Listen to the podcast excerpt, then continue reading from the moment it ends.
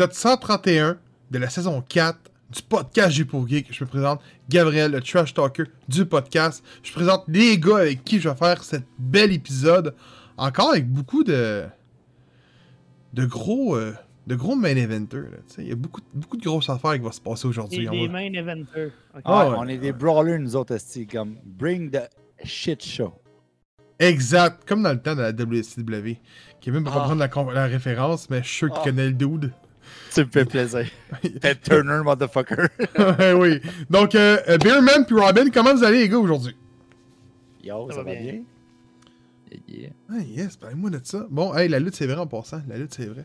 Euh, c'est vrai.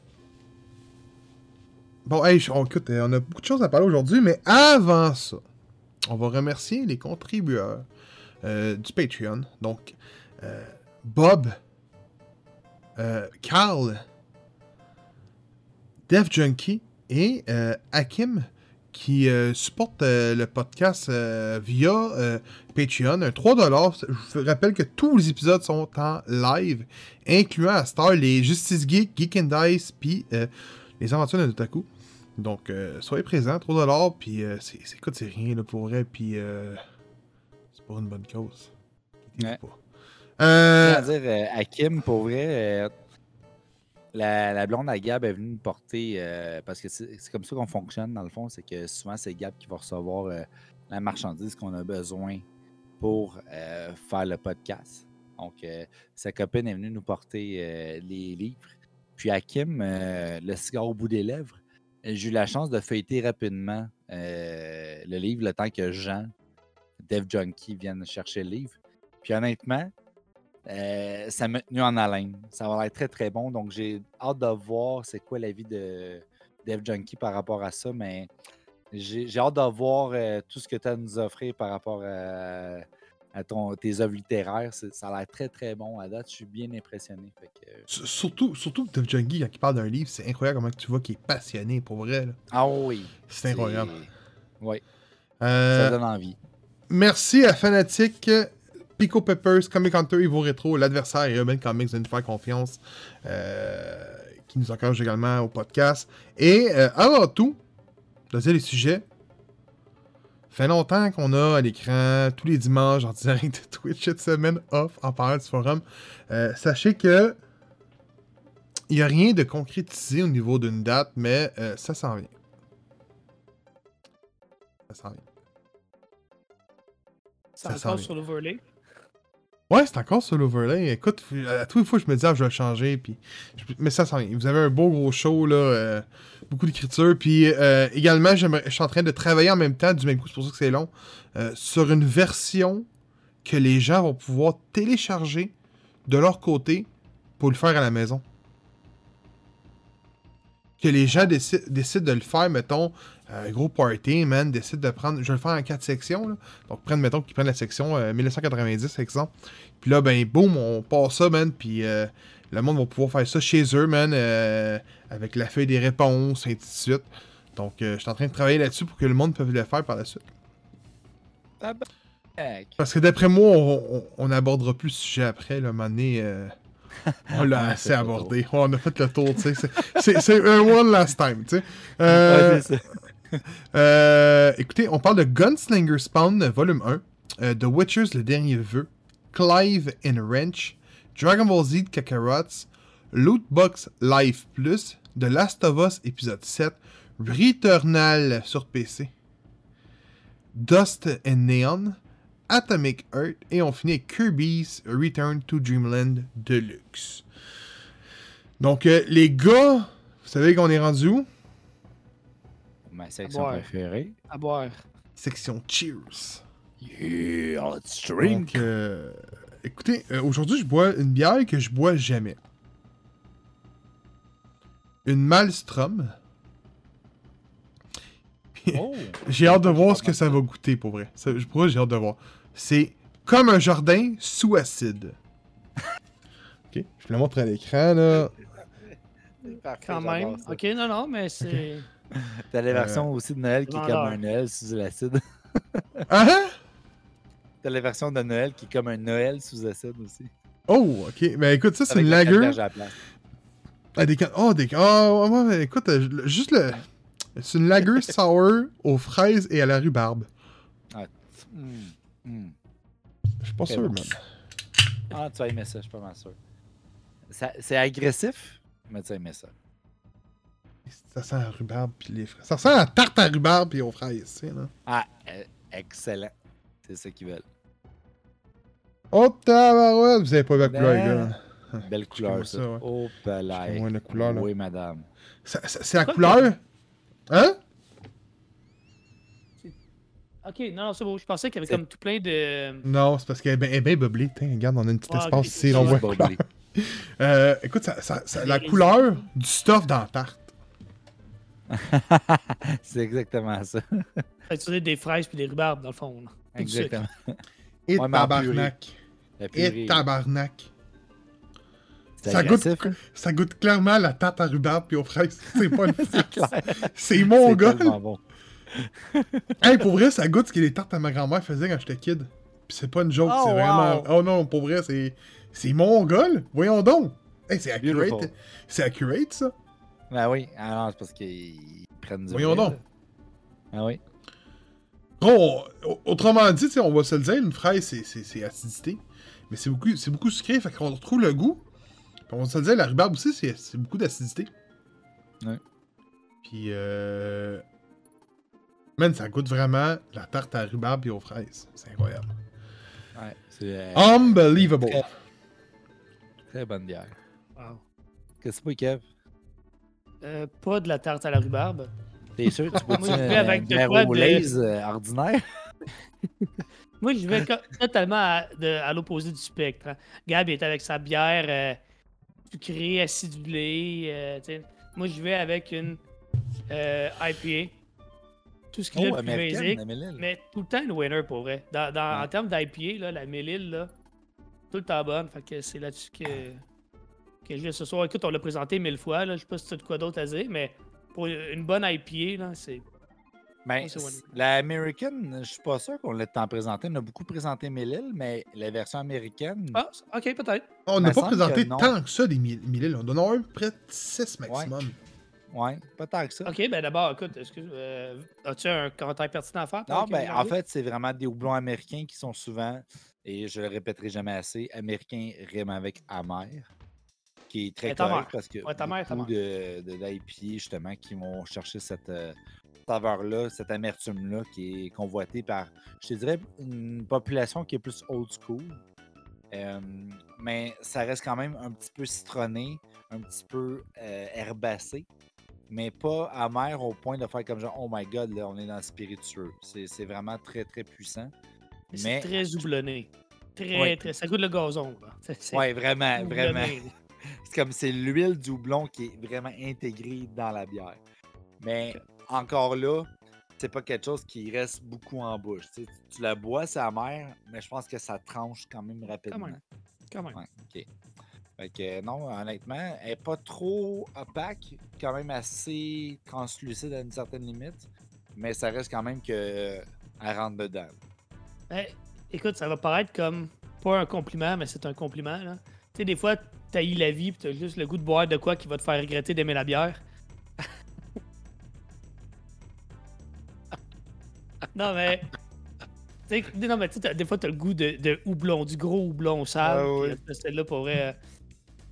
Bref, moi, je pense que c'est la première fois que je la présente, là, mais j'en ai bu quelques-unes, des, exactement elle, là, la American IPA. Puis je me retourne souvent là-dedans quand j'ai le goût de, de gros houblon. Mais leurs IPA sont quand même pas parce que moi, mettons, je te dirais, la euh, Sabro Juicy IPA de Melel, je l'aime beaucoup. Elle est comme un peu verte. Euh, euh, je dirais verte lime à une certaine limite, mais peut-être un petit peu plus pâle que ça même. Hey man, t'as encore tes bagues? Ouais, gotcha. Il y a encore des bagues de Spider-Man. Ouais, non, mais je pensais pas qu'ils je pensais qu'ils auraient enlevé. Ah Excuse-moi de t'avoir coupé, man. Ah non, c'est important pour le podcast, faut que je porte mes bagues.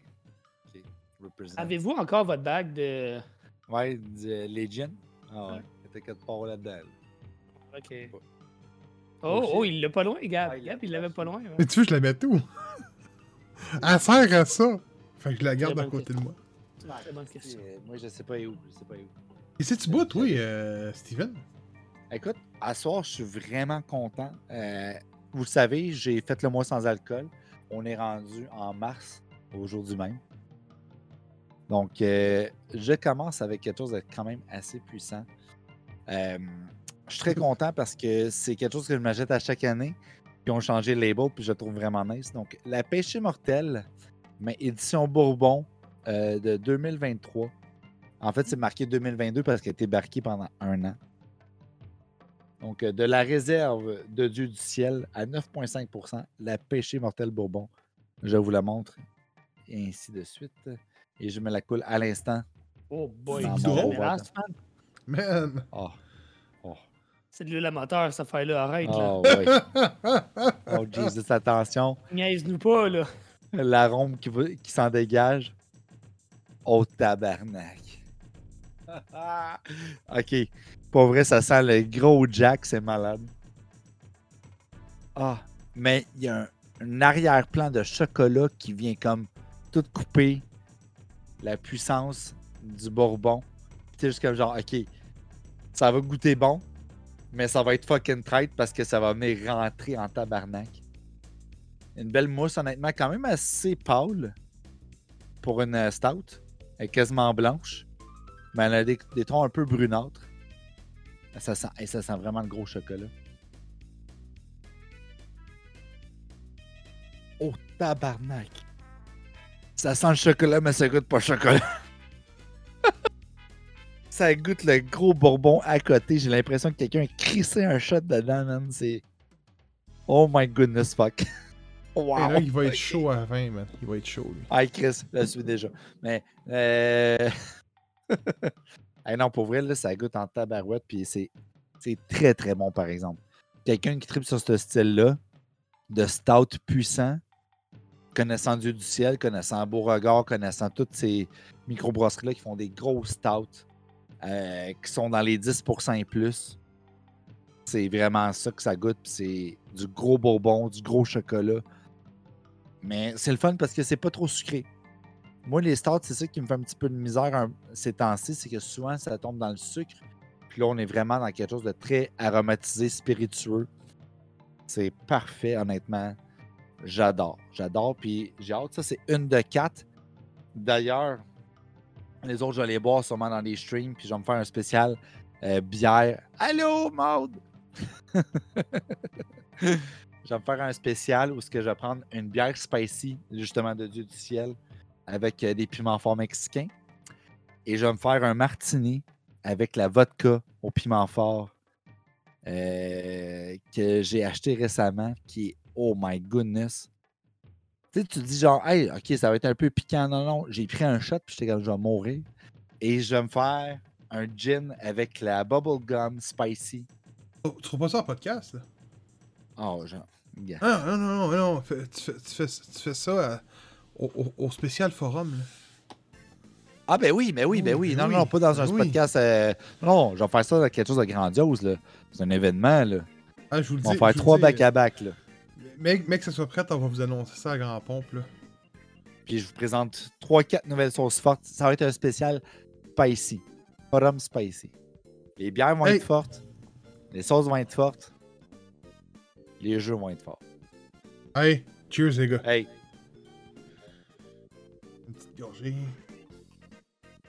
Bon. Hey, avant de se lancer euh, sur Gunslinger, il y a deux choses que je veux parler, ok? La première, c'est, euh, je sais, écoute, euh, je l'ai appris tantôt. Euh, je sais pas si vous le saviez, il y a une polémique en ce moment qui, qui, s'abat sur Crunchyroll. Je dis présentement, ça fait environ un an que plusieurs youtubeurs font des vidéos, plusieurs articles sortent. Je sais que tu es peut-être moins au courant, Kevin, parce que c'est pas ta tasse de thé, les, les animes pis tout. Euh, mais euh, euh, Crunchyroll puis Funimation ont comme fusionné. Ce qui a donné, autrement dit, un- une naissance à un monopole. Sony ont le monopole dans l'animation japonaise. Dans la VOD, du moins. Et quand tu te désabonnes de Crunchyroll, euh, t'as comme un message qui dit Êtes-vous sûr parce que vous, n'allez plus supporter le domaine euh, de l'anime japonais. Vous, supportez cet univers-là en, en t'a- en t'abonnant à Crunchyroll. Crunchyroll qui ont seulement participé à 41 productions d'animes sur 1004 au cours des.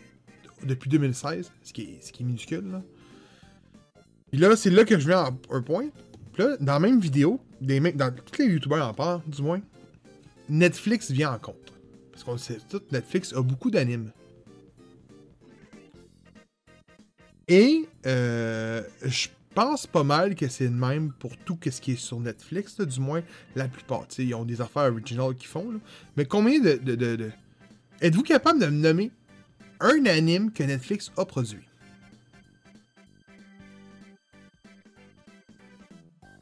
Ben, écoute, je vais dire de quoi qui est sûrement pas ça, là. Ça doit être un piège, là, mais je vais dire Castlevania. Ok. Toi, Kevin. Toi, Steven? Euh, La réponse, c'est euh, de Val-. Valkyrie et Apocalypse. Je m'attendais que tu me dises Cyberpunk Ah, Edge Runner. ah oui, c'est ça. C'est Netflix. Je savais, même pas si c'était Netflix. Je pensais que c'était Funimation. Non, non. Puis. Ben, sachez, les gars, que Netflix ont produit que deux animes depuis leur existence. Et euh, on est loin de la qualité de Castlevania et de Cyberpunk. Donc, autrement dit, euh, tout ce qu'on peut voir sur Netflix Original, ce qui est d'anime, c'est tout des, Ils achètent les, les droits d'auteur en tant que tel pour avoir l'exclusivité sur leur VOD. C'est tout. Le reste, man, c'est fuck all, puis on. euh, ils en font pas arrêter. Ils s'investissent pas dans le domaine. C'est, c'est, c'est- je trouvais que c'est, c'est un petit funny fact que, j'ai, que je suis tombé dessus. J'étais comme, ah, ok. Il y en a juste deux. Puis c'est vraiment des. Je pense. Que c'est- Même, non, non, c'est des choses à part, même les boys, vous avez jamais entendu parler de ça. Ah oui, ok. Oh, c'est vraiment underground, là. Je veux C'est juste dire autres qui que ont fait les droits, mais ils n'ont pas produit. Là. Ouais. Ouais. Ça fait longtemps que j'attends la deuxième saison de Blood of Zeus, puis je pense que ça arrivera jamais. Saison 2. You J'avais aimé ça. Moi, j'avais aimé ça au bout, mais... Ben, la, écoute, deuxième parfois que je veux qu'on parle vite fait, c'est euh, justement, il y a eu un Pokémon Direct. Qui a annoncé des DLC de Pokémon qui ont que, que sujet, mais ils ont aussi annoncé une série uniquement sur Netflix qui était un genre d'anime stop motion qui s'appelait euh, Pokémon Concierge. C'est la même? Ah, Euh, en tout cas, tu vois, tu vois Psyduck euh, en tant que stop animation, c'est les premières images, that's it. Puis là, j'ai regardé ça, puis là, je me dis, je, je- haut et fort tout seul dans mon salon. là. Je suis tout seul, je fais juste. Faut pas falloir que je m'attache à ça. Il y aura pas de saison 2. sais, quand- Quand tu te dis qu'ils se font, ils se font eux-mêmes une réputation.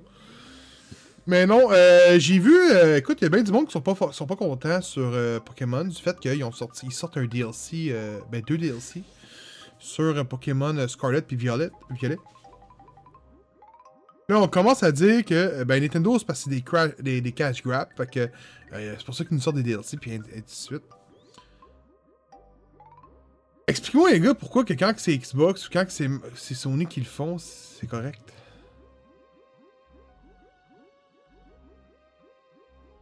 Hey man, c'est même pire de leur côté. Miles Morales, là. C'est un DLC, là. Ouais, ils ont vendu ça comme étant un jeu.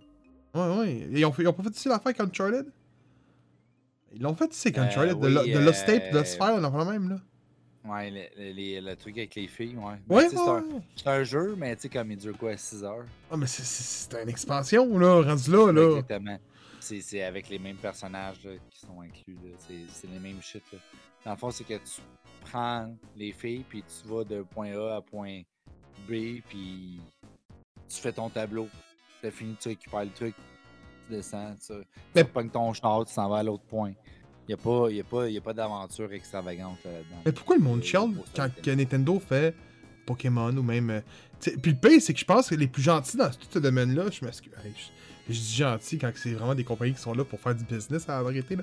Mais les plus gentils, je trouve honnêtement, c'est Nintendo. hein. Ils t'offrent la moitié de leur DLC payant, gratuit avec leur abonnement.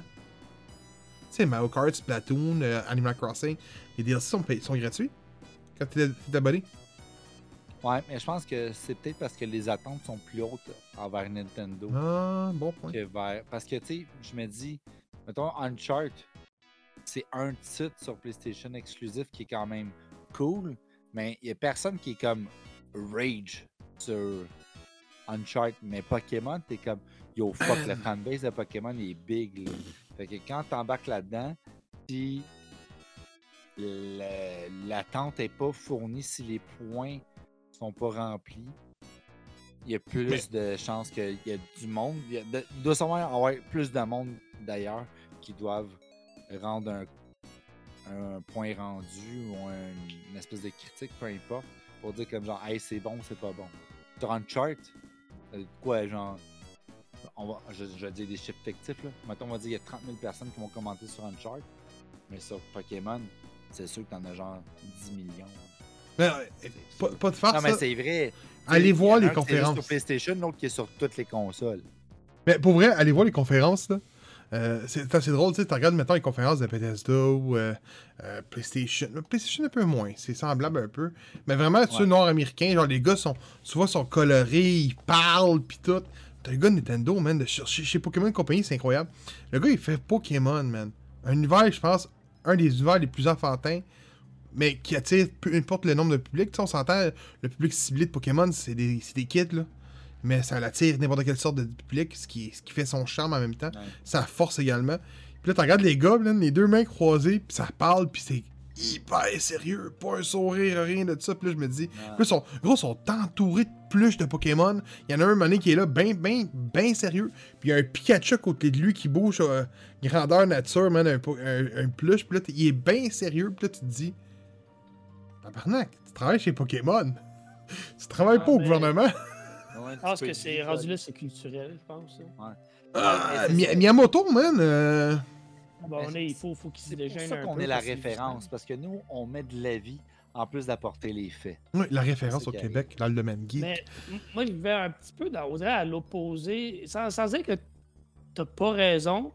On dirait que je vois aussi l'opposé. Je pense qu'il y a beaucoup de monde qui prennent de haut Nintendo, qui, mettons, surtout leur, leur console. Tu sais, leur console, mon Dieu, c'est vraiment pas. euh, ça n'a rien à voir avec les consoles de, présente génération, Sony, Microsoft. Euh, pourquoi? Tu sais, les, jeux sont beaucoup trop chers pour des, des- consoles de, de, second ordre, appelons ça comme ça. Tu sais. fait que quand en plus Nintendo ont le, le, le guts, mettons, là, de, de demander plus en plus pour un DLC, c'est comme c'est trop pour eux. Ils sont, sont capables d'accepter payer un DLC pour un jeu 3A sur Sony ou sur euh, Microsoft parce que c'est de la grosse qualité, c'est euh, blablabla 4K, euh, 120, euh, tu sais, en tout cas, je m'en fous de ça. Là. Mais quand c'est Nintendo, oh mon dieu, non, là, déjà qu'on paye trop cher pour des jeux sur une mauvaise console, en plus, je pense que cette notion-là, qu'il y a beaucoup de monde qui prennent, puis pas tous, évidemment, pas tous, mais il y a beaucoup de monde qui prennent Nintendo de haut. Mais faut pas oublier que Nintendo a de loin le meilleur catalogue de, de IP. euh, Oui, puis, ils s'en foutent, ils peuvent se le permettre, puis le monde paye. c'est, je pense que c'est la seule compagnie dans le monde qui milk les- chaque franchise, man, à plus finir, et ça passe comme si rien n'était. Ah Ben, oui. Est-ce que Milk vraiment en a pu finir? Kirby, oui. Kirby, Ah, c'est ben, incroyable. mais regarde, Euh, regarde, mettons Zelda, là, qui est une de leurs plus grosses franchises. là. Tu sais, Il y a un jeu mainline à peu près par génération, là, ou deux peut-être, mais il n'y en a pas. Ouais. Tu sais, Oui, après ça, il y, a des- il y a des remastered, il y a des Mais blagues. là, écoute, euh, on dit mainline, mais, Mais je pense que unique. quand il veut dire milky, ça veut juste dire que, mettons, les jeux mais il n'y a pas de nouvelle sont au franchise. plein prix pendant un esti. Oui, mais il n'y a pas de nouvelle, il y a Ah. pas de nouveau IP. Le dernier nouveau IP, que- le, le seul qu'il y a eu, c'est Splatoon. Puis c'est pas d'hier, là. mais ils n'ont- ils tellement tout plein, gros. Oui, je suis d'accord, je suis d'accord. Moi, je les aime, là. Tu sais, je dire, gars, Metroid Prime, là, ça fait combien de temps que le monde le demande, puis ça fait. Ils ont, ils ont pas sorti de contenu là-dessus pendant des années. Là, ils reviennent de sortir un remastered, puis là, tout le monde. OK, le, le 4 s'en vient, puis nanana, puis. Nintendo, ils, ils peuvent se le permettre parce que le monde les demande. Mais, mais je suis d'accord, écoute, ben, pis c'est à C'est savoir. pareil, là. Ils envoient des shit dans la voûte, là. Puis quand ça Ouais. ressort, là, on l'a sorti à l'année en 4K. Le monde, man, hey, il est à 40$, ils vont l'acheter pareil, man. mhm. Ils vont l'acheter pareil. Ouais, ouais, mais sur Disney. Ouais, ouais, non, mais j'ai pas- je veux la copie physique pour mon Hey. Puis dans le veux la temps, copie physique pour ma collection. à cette heure, c'est moins pire, mais dans le temps, souvenez-vous de l'annonce, là. la voûte qui s'ouvrait à l'écran, puis il sortait, mettons, comme tu disais, Blanche-Neige en DVD Ouais, ouais. pour un temps limité. Après ça, on referme la voûte, puis on le retrouve plus. Je me rappelle de cette pub-là. man. Ben oui! Ah ouais. Cette hey, pub-là, c'était Disney, plus ouais. vrai. Ouais, la, la- la- intense. la roue de coffre-fort là, qui se fait. Oui, Ah! oui! C'était Hey. était intense, Disney, à l'époque, là. Ouais. Puis, tu sais, encore plus ça va aller, plus ça va être pire, là, parce que, mettons, là, tu vois, la petite sirène va sortir avec euh, Miss Bailey. Puis, honnêtement, tu vas avoir un forfait, la vieille petite sirène, le remastered, puis celle avec Bailey.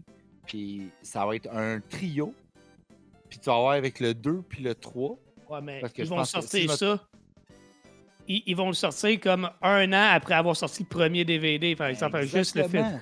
Exactement. Exactement. Puis tu vas avoir payé Comme ils ont 40 fait avec piastres, mais pour Spider-Man. 10 piastres de plus, tu vas l'avoir l'autre plus tard que tu as payé, puis tu vas avoir l'autre forfait inclus. Puis après ça, comme genre, hey, remastered du remastered, mais des trois ensemble, puis, de...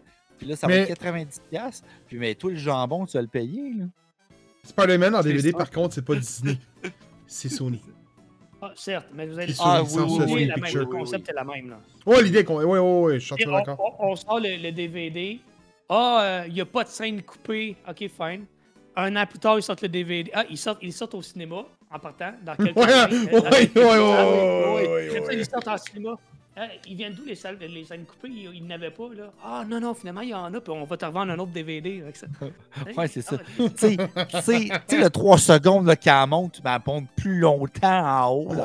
On a oublié un disque dur sur tel ordinateur dans tel bureau à LA de le mettre sur le DVD. Fait qu'on sort une nouvelle, une nouvelle édition Ouais, du. DVD.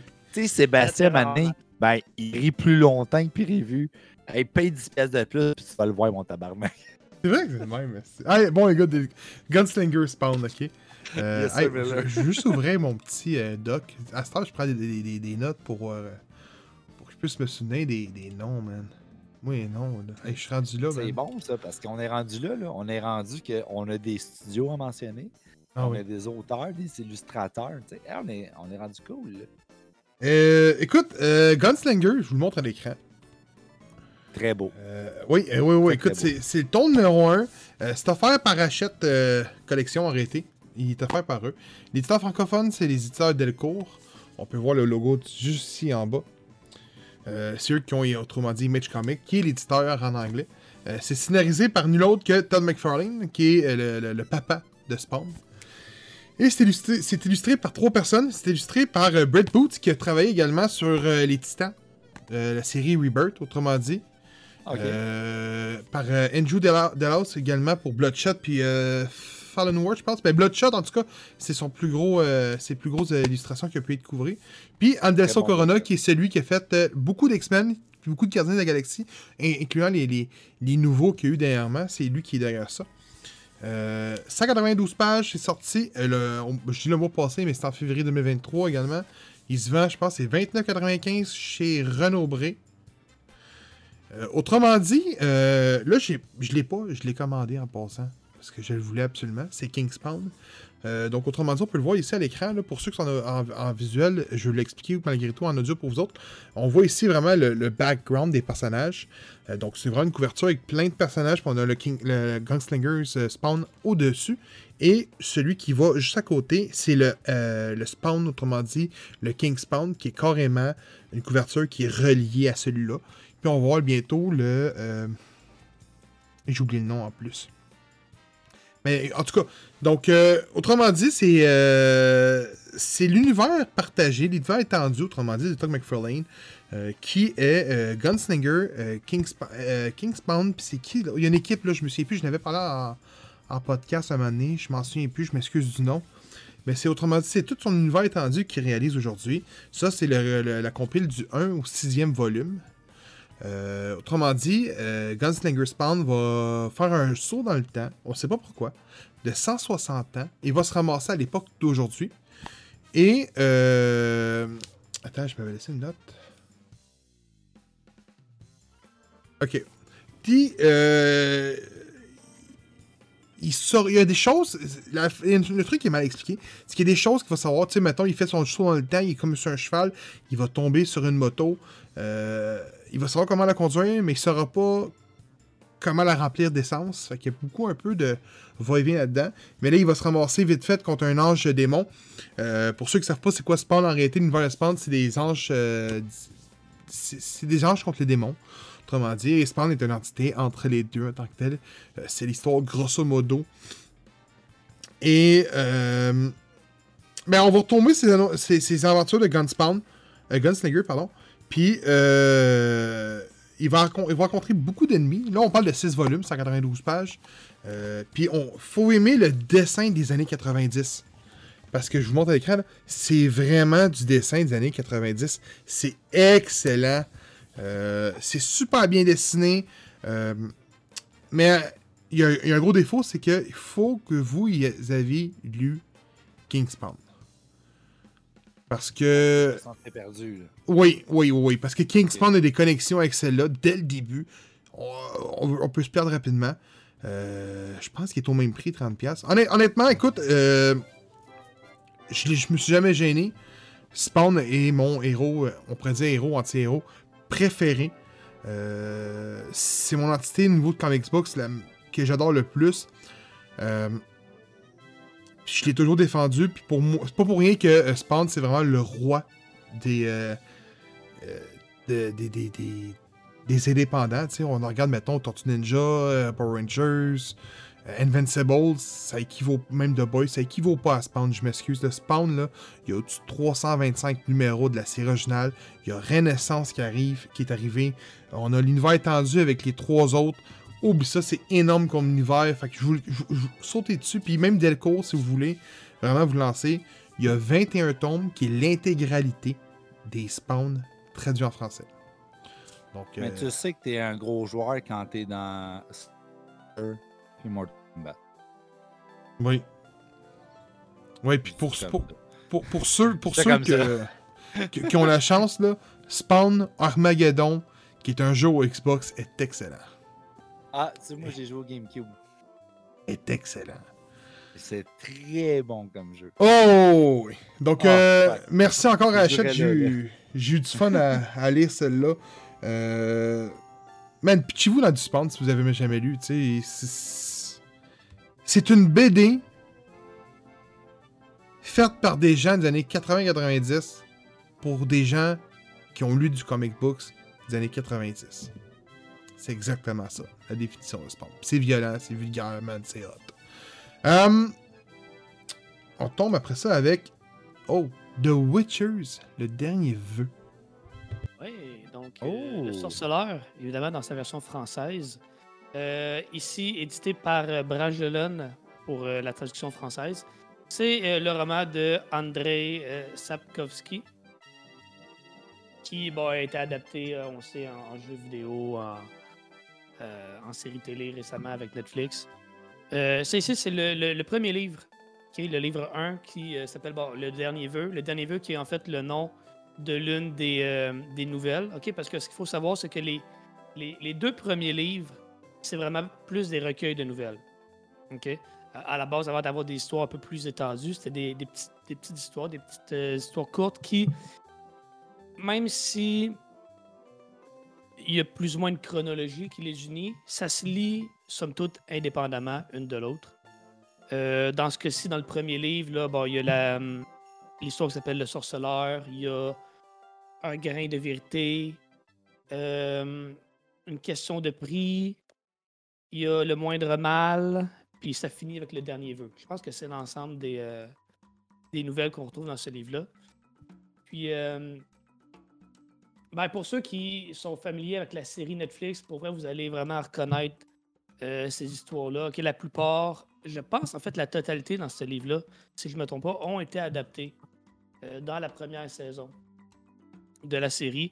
Donc, pour moi, de lire ça, euh, ayant écouté justement cette première saison-là, j'ai écouté à, à moitié, trois quarts la deuxième saison, peut-être, là, je ne l'ai pas terminé. Mais en ayant écouté euh, cette série-là, de replonger dans le livre, dans, les- origines, euh, c'est un drôle de feeling parce que j'ai les images de la série, puis dans ma tête, euh, Geralt, c'est Henry Cavill, veux, veux pas. Euh, mais l'écriture puis les, détails que tu retrouves dans le livre, ça vient comme enrichir un peu les images que j'avais de la série. Je ne connais pas assez l'univers. Puis en fait, c'est le premier livre que je lis, fait que j'ai pas lu les, les livres qui ont suivi, euh, toutes les nouvelles, toutes les histoires qui ont suivi. Fait que c'est dur de dire, OK, est-ce que c'est vraiment la série, par exemple, est-ce que c'est vraiment une bonne adaptation du livre? De ce que j'ai lu, moi, de ce premier livre-là, je peux dire, je pense que oui. Bien humblement. Mais euh, les, les plus calés dans l'univers pourraient probablement. euh, ben, je sais que c'est pas tout le monde qui est d'accord. Henry Cavill, le premier, là. Mais. Euh, écoute, somme toute, c'est une lecture, qui est très agréable. Euh, on dit souvent que quand on lit un livre puis qu'on voit l'adaptation après, on est souvent déçu. Mais de faire le chemin inverse, c'est un autre feeling. Un peu comme j'avais fait avec Le Seigneur des Anneaux. J'ai lu les livres après avoir écouté les films. Ben là, ici, je lis Le Sorceleur après avoir écouté la série, puis ça vient donner. Ça vient pas me faire moins apprécier la série, mais je l'apprécie encore plus le livre. Parce que tous les détails, puis les, comme je dit, les nouvelles images, les précisions qui sont apportées à l'univers, c'est super intéressant. Pour vrai, c'est une super belle lecture, ça se lit super bien. Le fait que ce soit séparé justement en petites histoires, ben, ça fait que tu peux en lire une par soir, puis tu rembarques dans l'histoire facilement, parce que la fois, c'est comme une nouvelle affaire toutes les fois. Euh, Il y a aussi cette histoire-là qui s'appelle La Voix de la Raison, qui, qui vient entrecouper les autres euh, nouvelles, donc qui vient faire comme un fil conducteur un peu. Euh, Puis c'est ça, la, la dernière nouvelle, le dernier vœu, euh, fait la, la- la vraie apparition, si on veut, de Yennefer dans l'histoire. Euh... Ouais, écoute, c'est- c'est- c'est- Moi, j'ai aimé. J'ai aimé. J'ai j'ai pas joué au jeu encore, fait encore là, je peux pas vraiment comp... Non, je le sais, là, c'est c'est ça ma playlist éventuellement. Et Mais, euh, mais- Tu le mets dans le moment. au deuxième, moi. J'ai joué un petit peu au premier, beaucoup au troisième, mais j'ai jamais joué au deuxième. Eh, mais c'est du temps, là. C'est long, là. Ouais, non, c'est ça, c'est beaucoup, beaucoup de temps. oh Parce que je l'ai pas présentement. Ouais, ouais, mais c'est ça, là. J'ai jamais joué à Elder Scroll. Oui, il y en a cinq, puis ils durent 100 heures chacun. Ça se peut, là. Mais, Ah, mais écoute, je parle moi, de ce que- Daggerfall, c'est pas bon. Ouais, c'est pas le deuxième, ça, genre? Ouais, ouais, ouais. Regarde, moi, ce que je peux dire, c'est que si vous êtes fan des jeux vidéo ou de la série, vous allez adorer le livre. Si vous ne connaissez pas l'univers, vous allez adorer le livre. OK? C'est bien écrit, c'est... Les, les histoires, c'est pas pour rien que ces livres-là ont été adaptés dans je sais pas combien de langues, puis euh, adaptés dans plusieurs médiums. C'est que c'est des vraies bonnes histoires, des histoires intelligentes, c'est bien écrit. Puis, Il y en a pour combien? euh, attends une minute. Il y a Sorceleur, euh, Question de prix, Le moindre mal, Le dernier vœu. Il y en a un autre que j'oublie là. Mais il me semble qu'il y en a cinq. Ok. Attends, c'est- Ah, il me semble qu'il y en a cinq dans le moindre mal, je l'ai dit. Question de prix. Ah, euh, le- au bout du monde. C'est celle que j'avais oubliée. Le bout du monde. Donc, euh, voilà. il, y a, il y a cinq nouvelles entrecoupées de justement cette petite histoire-là euh, qui vient comme faire un fil conducteur entre tout. Et tout se réunit vers la fin. là. donc euh, voilà. Très très bonne lecture que je recommande fortement. Clive and Wrench. Euh... ouf, bon, ok, écoute. euh, C'est développé par Dinosaur. non, mais attends une minute. Laisse-moi laisse-moi finir ça. Euh, développé par Dinosaur bon Studios. C'est édité par Numskull Games. Euh, C'est un platformer. Ah, by the way. Euh, disponible sur Switch, PS5, PS4, PC. Sorti le 24 février dernier. Et c'est disponible pour 34$, man. Oh, ok. Euh, moi, j'ai essayé la version Switch, fait que je sais pas si c'est la version PS4. Je dis PS4, PS5, mais je suis pas sûr si c'est une édition PS4. Je pense que c'est juste une édition PS5, mais je peux me tromper. Je sais pas si les autres versions sont de même. Mais la version Switch, là, c'était aussi buggy que euh, Bu- euh, Bubsy? Bubsy 3D sur PS, PS1. Euh, hey, c'était horrible. Euh, Écoutez, il y, a tellement- il y a tellement de bugs, drop des frames, des, cinématiques que tu comprends fuck en plus que ce soit mal expliqué. Je me souviens que euh, un jeu qui peut être semblable un peu comparé, là, à comparer, mettons, c'est euh, Trifox.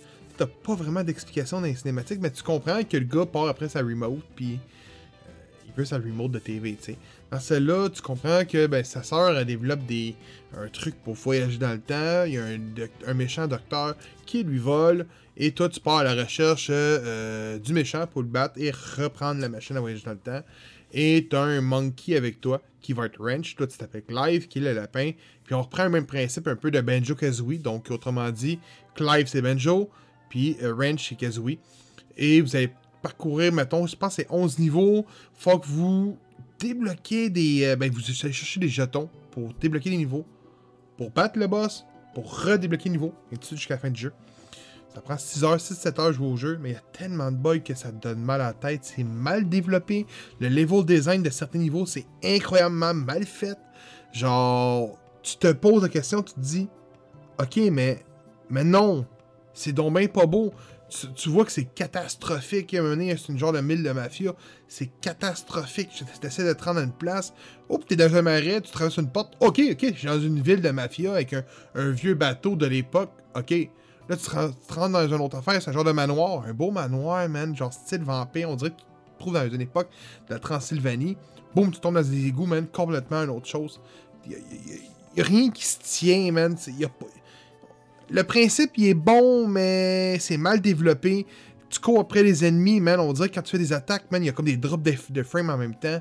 Euh, comme je dis, c'est la version Switch que j'ai joué. C'est peut-être juste la version Switch qui a de la misère. Ça arrive souvent dans ces moments-là.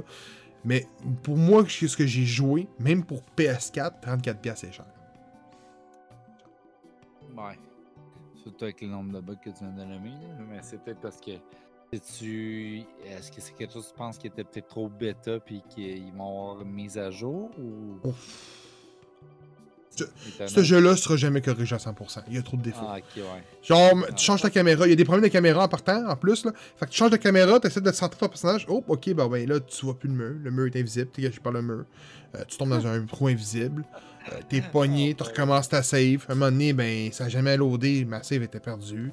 Il fallu que je recommence le jeu encore une fois. Euh, alors, pour vrai, moi, honnêtement, j'ai été vraiment déçu parce que je sais pas si vous savez, les gars, mais Clive and était un des jeux platformers que j'attendais le plus de l'année. Oh. Oui, il y a des chances qu'il se ramasse dans ma déception de l'année, ce jeu-là. là. Je l'attendais, là. Puis là, tu sais, je regarde, je regarde ça, tu sais, Kirby, on a eu Atomic Earth, euh, Prime, euh, Hogwarts Legacy, puis là, je me dis, man, on a eu tellement de gros jeux. Oui, c'est des triple A, mais on va se le dire, contrairement, on compare date to date à l'année pro- l'année passée, là. Hey, c'est complètement notre histoire, là. On a eu des, des, des, des- bons jeux, contrairement à l'année passée à date, là. C'est Ouais. complètement la- Tu sais, on est dans un monde différent de l'année passée, là. Puis là, je m'attendais à un bon jeu, puis finalement, non, non, non, non, non. On est juste en mars puis on a euh, du stock. Hey! assez, euh, Ah, il y, a- il y a Zelda qui n'est pas encore sorti. profond. Il y a juste, je m'excuse, je suis Ouais, peut-être c'est vrai, ça sort dans, dans pas long, ça. hein? le mois prochain. Ben, mai. Je suis langue sale un peu, mais il y a juste PlayStation, on dirait qu'en ce moment, qui tire de la patte. là. Ils ont fait une. une- une- C'est mais ils ont- tôt dans l'année. Bon, mais ils ont fait un State of Play. cette année? Il n'y a pas de date annoncée encore. Non? Ok. Euh, Ouais, euh, C'était des leaks, c'était des leaks suite aux documents déposés par Microsoft parce que Microsoft disait que selon eux, PlayStation sortirait juste cette année. Dans leur guerre d'Activision. Ouais. Donc il n'y a pas vraiment de date. Mais ça, mais je peux me tromper, ça a peut-être été annoncé depuis, là, mais, euh, mais ils ont eu un state of play puis il n'y a pas eu grand chose. Là. Le monde était ouais, déçu. pas Là. ont- Rien qui fait wow. là. Même, même, même, même je suis dans leur PSVR, il n'y a pas. euh, Il y a 30 jeux. Là. Ben, il y a pas grand Moi, chose. regarde, dedans. juste avec le 1, pour vrai, mettons, il y a genre 3 jeux qui sont. Le, cool. le 1, le 1 est une asti de marde, je m'excuse. là. C'est tellement pas un bon casque. Là. Le 2, c'est une autre histoire, là, mais le 1, c'est. Pour vrai, là, à part, euh, mettons, Beat Saber. Euh... Skyrim était le fun? Ah, ouais. Mais- co- Non, mais c'était correct. Le défaut du 1, c'est les manettes. Oui, ça répond mal. Ça les, les genres de Wiimove, là. euh, pas Wiimove, excuse, PlayStation Move, là. C'est Ouais, pas bon, les, man. euh, Ouais, c'était pour euh, leur, leur- leur genre de, avec la caméra, puis tout, là, ouais, leur, leur la vieille lampe de techno. poche, là. Puis là, tu vois, j'ai les manettes, là, puis honnêtement, non, non, c'est euh, c'est c'est autre chose. C'est parce que ça répond très mal. Tu sais, ça allait bien, mettons, dans des petits jeux. Mais je te dirais que, mettons, quand tu joues à. euh, C'était quoi le jeu, là euh, Comme Until Dawn, mais avec les. Rush of Blood, je pense. Rush of Blood, Ouais. c'était pas pire. C'est pas l'affaire avec les cochons, ça? Ouais, exact. Ça, Ah oui, ça, c'était ça, c'était Ça, Ben, tu ris, hein? Mais c'est ça qui m'a fait vendre le jeu, là. Le, le VR. Ouais. J'ai acheté le VR suite que j'avais joué à ce jeu-là chez un ami. Ben, C'était excellent. Mais Ben ouais. aucun autre jeu dans ce style. Ben, c'est ça. J'ai joué à Skyrim, j'ai trippé. L'immersion était solide. C'était Ouais. ma première, c'est vraiment un gros. ex- Mais c'est ça l'affaire, c'est qu'il y avait aucun. Tu sais, on Doom était pas bon. sorti, ils ont fait comme genre, OK, on te met ça, ça, ça. OK, c'est nice. Après ça, ils sortaient des jeux juste pour ça. Hmm. C'est genre comme euh, Moss, la petite souris qui se promène dans un univers Mais, fantastique. mais Ben, ça m'intéresse. Bien, mais. Ça m'intéresse pour vrai. Ils ont fait une connectivité au PSVR 2, je vais probablement en parler en podcast. Là.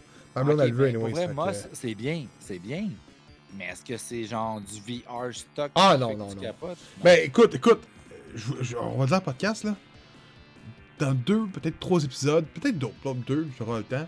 J'en ai parlé du VR avec Horizon, qui est euh, Call of the Mountain. Ça t'as dit que Kevin, je me souviens plus du nom. Uh-huh. Il me semble que c'est ça, Call of the Mountain. ouais. Attends une minute.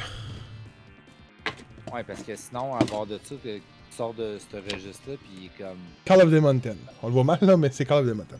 Je vais en parler. Fait que vous allez avoir mon avis là-dessus là. Euh, mais c'est ça. C'est un jeu de, de, de Creed, le jeu de boxe? Non. Pourquoi ça Je jouerais pas à ça. Ah, mais Ben- je pense pas qu'il est sur PSVR 2. Ah, ça se peut. Ça Parce qu'il y, a- y juste 30 jeux là, pour PSVR 2. Ben, juste. C'est beaucoup pour un lancement. Mais Oh oui. c'est pas les jeux PSVR sont pas. Sont pas euh, Non, pas nécessairement, ils sont pas euh, nécessairement Sont pas compatibles. faut une, faut vu que la technologie est différente à cause du eye tracking, je pense, là, il faut qu'il y ait une update. Ça se peut. Euh, Mais c'est sûr que tu vas en avoir une couple qui vont être là, qui sont vraiment Ah oui. intéressants. genre Le Lightsaber, best, là. pour vrai, c'est. Ben, un Beat Saber, c'est c'est écœurant. Beat Saber, c'est sûr qu'il va en avoir un. là. C'est une question de temps. Beat Il va en avoir Saber, plusieurs. c'est de shit. man. Euh, Dragon Ball Z Kakarot. Euh, Kevin, je vais présenter euh, le topo de pire, vu que je vais te laisser parler de ton expérience. Parce que, autrement dit, le, le jeu il est là aujourd'hui parce que c'est un running gag. On voulait faire découvrir un jeu de Dragon Ball à Kevin. Puis Kevin va, ben, il n'y a rien de positif à dire dessus. Mais tu sais, ça, c'est pas nouveau. Non, attends. Mais, mais. euh, Attends, attends, laisse ça. la merde à dire. Ouais, ouais. Tu, vas- tu vas pouvoir te défendre comme tu veux après. Je te, je te couperai même mais- pas ma d'écouter. Tabarnak, Ouais. professeur Kevin. Ouais, C'est ton Euh, moment. Donc, c'est développé cyber, par CyberConnect 2, édité par Bandai Namco, évidemment, c'est eux qui détiennent les droits. C'est un action RPG aux allures de jeux de combat et d'action-aventure. Euh, c'est disponible sur Switch, PS4, PS5, PC, Xbox One et Xbox Series. On s'attarde ici en ce moment aux éditions Series et PS5, parce que c'est les dernières euh, venues. Euh, c'est sorti le 16 janvier 2020. Probablement un des meilleurs jeux de euh, Dragon Ball, by the way. Euh, après Budokai Tenkaichi Ultimate... Euh, Budokai Tenkaichi 3. Ah Donc, oui. c'est- mon bébé, Ouais, ce jeu-là. Celle-là, c'est le best, man. Ah ouais, man. Ça, pour, pour vrai, Kevin, t'as un bon PC. Là. Pas que t'as un émulateur. C'est un jeu de combat vraiment. C'est rien qu'un jeu de combat, genre la Mortal Kombat à l'époque, genre des, des, des Xbox GameCube, là, tu vas, tu vas avoir du fun. Je te le dis, tu vas avoir du fun. Euh, il est disponible sur 79,99, mais il est facilement trouvable en physique pour 30 balles. Ah ouais. Kevin, tu peux y aller. Euh, Bon, ok. D'emblée, je vais dire que je ne connais pas l'univers de Dragon Ball. Ok, on en a parlé plein de fois. Comme Gab l'a dit, c'est un running gag. Euh, je ne connais pas ça. Donc, pour moi, c'était un peu une porte d'entrée à cet univers-là. Euh, bonne porte d'entrée, il y y a- oui, oui, il y, a, il y a tout plein de circonstances qui ont fait que euh, je ne l'ai pas avancé autant que j'aurais voulu. La première circonstance étant le temps. Puis, je veux dire, il est arrivé plein d'affaires. Il y a, il y a eu, d'autres, euh, jeux à parler entre-temps qui étaient un peu plus pressants dans l'horaire. Donc, euh, ça a pris un peu le bord. J'ai, joué un peu. Puis, euh, j'ai déjà annoncé qu'on va en, on va en reparler pour le Goku, euh, Goku Day, je sais pas trop c'est quand, là. Goku Mais- de- qui va pas- être mais de le- fois, le mais- 9. mais- Goku! Goku! Mais, Goku Day. Go- Go- Goku, qu'est-ce que j'ai dit? T'as dit Ah, Goku. Goku. Goku. Goku, pardon. Euh, C'est ça, donc euh, Goku Day, on va en reparler. Mais euh, mes premières impressions comme ça, euh, le jeu semble très très vaste. Puis le, le jeu, surtout au niveau des scènes de combat. Bon, j'en ai parlé, moi j'ai pas aimé le combat, ok? D'une part, parce que dès que tu te promènes un peu, comme ah, il y a des ennemis là, on devrait peut-être s'en occuper tout de suite. Puis là, c'est comme deux robots singes qui sont là, puis ils te dérangent tout le temps quand tu essaies de voler puis de te promener à tes. J'ai trouvé que tu étais souvent interrompu par des combats indésirés. Puis pendant le combat, tu sais, le combat, il se passe comme à 360, on dirait, à 360 degrés. Là. Tu sais, les bonhommes, ils bougent partout, en haut, en bas, à gauche, à droite, par-dessous, en arrière, puis tout, puis là, tout est là, à suivre avec ta caméra. Man. Puis quand t'as pas le tour, là, c'est c'est assez pour donner mal au cœur, cette affaire-là. Là. Puis, t'es- Puis, écoute, à- honnête, Il n'y a pas trouvé tort, que... y a pas tort, man. C'est vrai que c'est Je fatigant. le des sais, je le sais, je le sais. C'est comme ça Dragon Ball, mais fuck, c'est fatigant. Hey. Oui. Tu sais, ça, c'est un des points positifs quand même, OK? Parce que même si euh, j'ai jamais écouté Dragon Ball de ma vie, ben, à part avoir, des, avoir vu des petits bouts par-ci par-là, je m'imagine très très bien que les combats dans la, dans la série doivent être exactement pareils. T'sais, le même Non. genre de over the top. Non, tout non, le temps. non, non. T'es vois pas. Ils sont trop vite. OK, non, Ah, ben, ok, oui, dans ce sens-là. ou- oublie les bouts de caméra. Là. Mais tu sais, je veux dire, tes voix se promener, donner des, des coups de poing à gauche, à droite, partout. Puis là, ils. Poussent combats, là, trois quarts du temps, là, t'es vois dans le ciel, là, tout ce que tu vois, c'est des petits points. Wow. Tellement qu'ils sont trop vite. Et le monde écoute ça, man. Mais- Non, mais là, c'est des Non, non, débuts, mais là. C'est des Ça dé- débuts. Ça se développe après. Oh oui. Oui, ça c'est Mais- comme pour. Tu sais, mettons, quand ils veulent comme mettre de l'action, c'est comme tu le vois, ça va comme un gros fast pacing. Puis après ça, il va y avoir des dialogues. Puis c'est là que tu vas voir qu'ils vont faire comme genre Ah, tu es tellement puissant. Puis là, comme, tu vas voir les coups un peu plus. Non, mais Non, mais c'est vrai, c'est tu vois, vrai. que- tu vois comment j'y vais tellement bien. Il est comme genre, moi je décroche tout de suite. Non, mais c'est vrai. Ouais, je suis C'est vraiment ouais, t'es- tellement fort. Puis là, il est comme genre, ah oui, mais viens-t'en. Puis là, genre, ils vont charger. Puis là, ça regarde dans les yeux. Puis t'es comme genre, mais c'est pas possible. Ça fait trois ans que t'aurais pu l'attaquer? Mais tu veux juste la regarder se charger. Mais c'est ça, Dragon Ball, c'est que. Ont trouvé le pacing de se dire comme genre, oui, on prend notre temps. Mais c'est des personnes qui sont avares de puissance, c'est-à-dire qui veulent tout le temps affronter le best. Fait que quand, mettons, ils se charge, l'autre t'es juste comme genre, man, ce que t'as de meilleur, man. Parce que sinon, je te tue. Puis je veux pas te tuer pendant que t'es faible. Puis c'est tout le temps ça, Dragon Ball. C'est tout le temps comme genre, c'est qui le meilleur? Comme donne-moi ton best, parce que si tu n'as pas ton best, je veux pas t'envoyer battu, ça vaut pas la peine. C'est comme si c'était easy mode. Donne-moi ton hard mode. I wanna be the champion. Puis Mais- c'est tout le temps ça, Dragon Ball. C'est tout le C'est temps tellement ça. over the top, là. Tes voix, Oh là, oui, ben comme oui, tu ben dis, oui. se, se charger pour faire leur, leur esti d'attaque de fou. Le gars, il revole dans la montagne, puis il fait juste mal dans le dos. On recommence. Puis là, il s'en fout, là. C'est comme comme genre, ah, Chris, ça rien, brûle. là. C'est comme, Ah non, mais- C'est c'est- mais c'est vrai, c'est vrai, mais écoute, euh, tu l'as- honnêtement, écoute, je sais que t'as joué pas longtemps, tu vas en parler plus tard. Euh, mais Écoute, j'ai j'ai des points positifs. OK, moi, j'ai pas. Je suis pas encore au stade où j'ai embarqué dedans. Le, le combat pour moi est un, un véritable frein. Comme- J'ai de la misère. C'est pas le fun. C'est rough. Mais, ouais, mais au-delà, parce que j'ai, pas de plaisir encore. Mais tu sais, je vais apprendre les, les- les mécaniques, éventuellement, ça va venir. Euh, mais il y a une chose, par contre. Euh, en partant, j'aime beaucoup la, la patte graphique. Et Oui. Visuellement, je trouve Très que le jeu est très, très beau. Puis, j'aime le fait que, euh, à travers des missions secondaires, tu en apprends un peu plus sur l'univers euh, étendu de Dragon Ball. Au tout début de l'aventure, tu te sur une petite île avec une maison, puis tu vas voir comme ton maître ou un enfant de même. Là. Puis là, tu te promènes, puis là, tu peux, mettons, regarder un cadre ou regarder un livre, puis là, ça te rappelle, il y a comme un, Mm. un, un flashback vers. Puis là, tu as vraiment la séquence dans l'animé, là. Puis là, ça te raconte comme. Bon, c'est quoi la tortue? Que- Elle rapport dans quoi la, tortue, dans l'histoire, tu sais Je m'en rappelle plus, là, mais il y a une tortue importante dans l'histoire, apparemment, à un moment donné. Mais tu sais, on, te l'apprend comme ça, puis fait que ça donne envie quand même de découvrir l'univers. Ça, je pense que c'est bien fait. Fait que bref, donnez-moi un peu le temps de saisir le combat, là. Puis euh, on s'en reparlera. je tiens à dire par contre que la tortue, c'est la tortue de Master Roshi. Pour ceux qui vont dire Oui. quelle tortue, mais c'est la tortue de Master Roshi en avoir, qui il parle. peut pas croire qu'il y a plus qu'une tortue importante dans cette affaire-là. Là. Ben, elle est pas vraiment importante. C'est pour ça, c'est pour ça que je. Ah. C'est pour ça que je le précise. Mais t'as bien, pour, pour un peu de temps, t'as bien expliqué le jeu. C'est un jeu, euh, je m'écoute, j'ai défendu corps et âme. Corps et âme euh, à sa sortie. Moi, je, je, je me gêne pas de le dire. Un gars d'RDS jeux vidéo l'avait blasté, disant que ça respectait pas le lore. Pis nanana. Man, la qualité de Kakarot, c'est que ça respecte le lore. Euh, on- les, les quêtes secondaires sont souvent données par des personnages qui ont, euh, qui ont été comme c'était simple caméo dans la série, dans l'anime, là, tu sais, que tu voyais deux, trois épisodes, quand, quand en réalité, dans- sans les fillers, tu les aurais vus genre 30 secondes, là. Mais, euh, tu sais, euh, donc, euh, puis son point faible, c'est qu'il, t'as dit, il est vaste, mais à la fois, il est vide.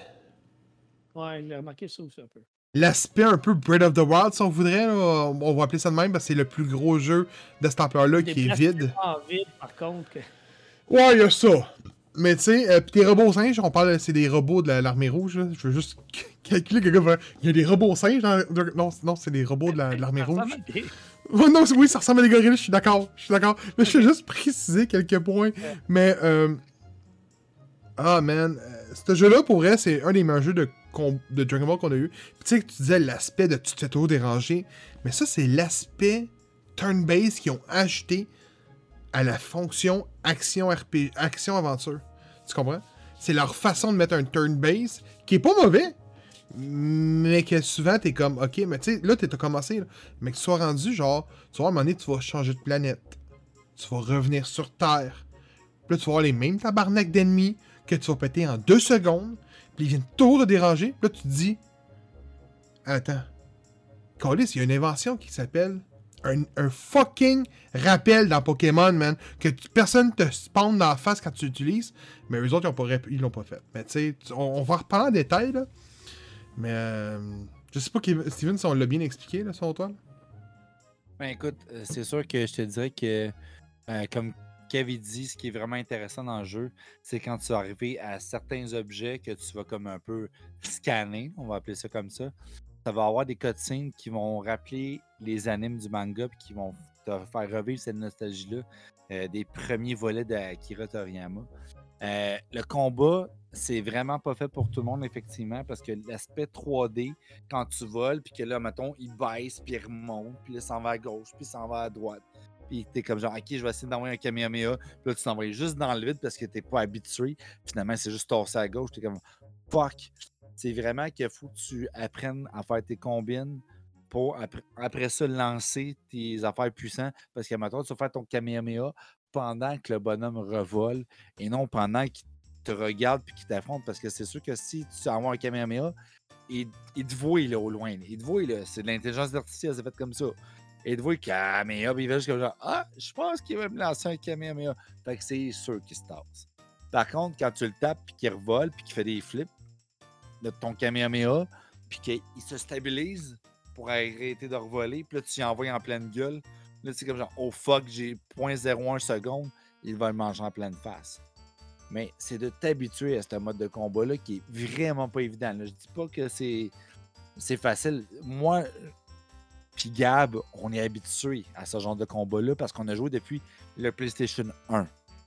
On est Ah à non, non, non, PS2, moi.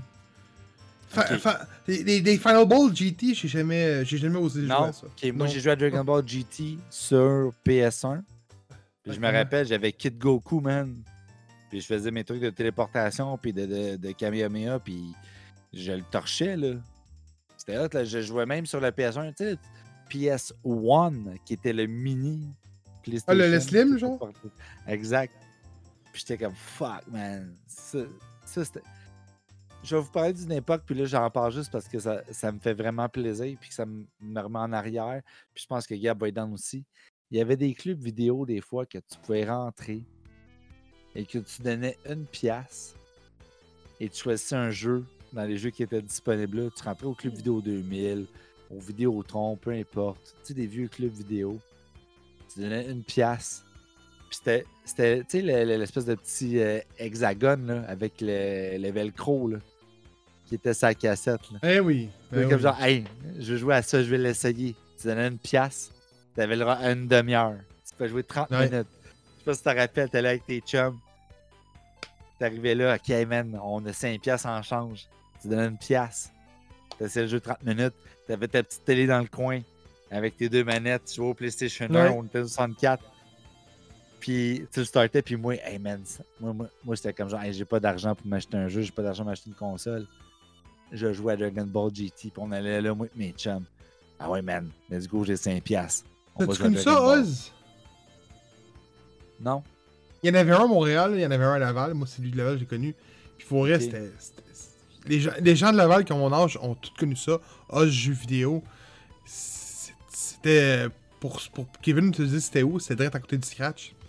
Euh, Ah, il connaît ça. Ouais, ouais, la Records Red à 2 piastres, ça, ça- hey, écoute, le go, le go, le go. Ah, jeux vidéo, c'était incroyable. Les vendredis, c'était LAN Party. Man, 5$, on jouait tout à WoW ou à Call of Duty euh, 3. En LAN Party, c'était solide. Là. Ça venait avec Ah une, petite, ouais, une petite liqueur. Moi, j'avais une croche au raisin. Puis il y avait un Subway à côté. Fait qu'on avait tout plein de notre Subway. On arrivait. Toutes les on était 16 semaines. On jouait à côté en gang. C'était c'était la bonne époque. Attends, il y avait des LAN parties? Ouais, à tout le vendredi soir. Yo! Ok, ça c'est Je bon, passais mes vendredis soirs là-bas. Là. Ah ouais? Ouais, ok. oui. Hey, 5$. piastres. 5$. Mais piastres. tu vois, moi j'ai connu le truc que je te disais des, des clubs vidéo avec le 1 pièce que tu mettais pour jouer 30 minutes à des jeux. Puis après, j'avais de l'argent pour avoir ma petite console. Euh, Ben, en fait, moi je m'étais acheté des jeux, puis mes parents avaient acheté la console pour Noël. Fait que j'avais eu mon 64, puis mon Xbox que j'avais eu dans le temps. Puis genre, moi j'avais eu le 64, mon frère le Xbox. Puis finalement, on avait interchangé parce qu'on préférait les jeux de l'autre. Je sais pas pourquoi ça a donné le même. Puis là, j'avais mon Xbox, puis là, j'amenais mon Xbox, puis mes amis amenaient leur Xbox, puis on, allait chez un.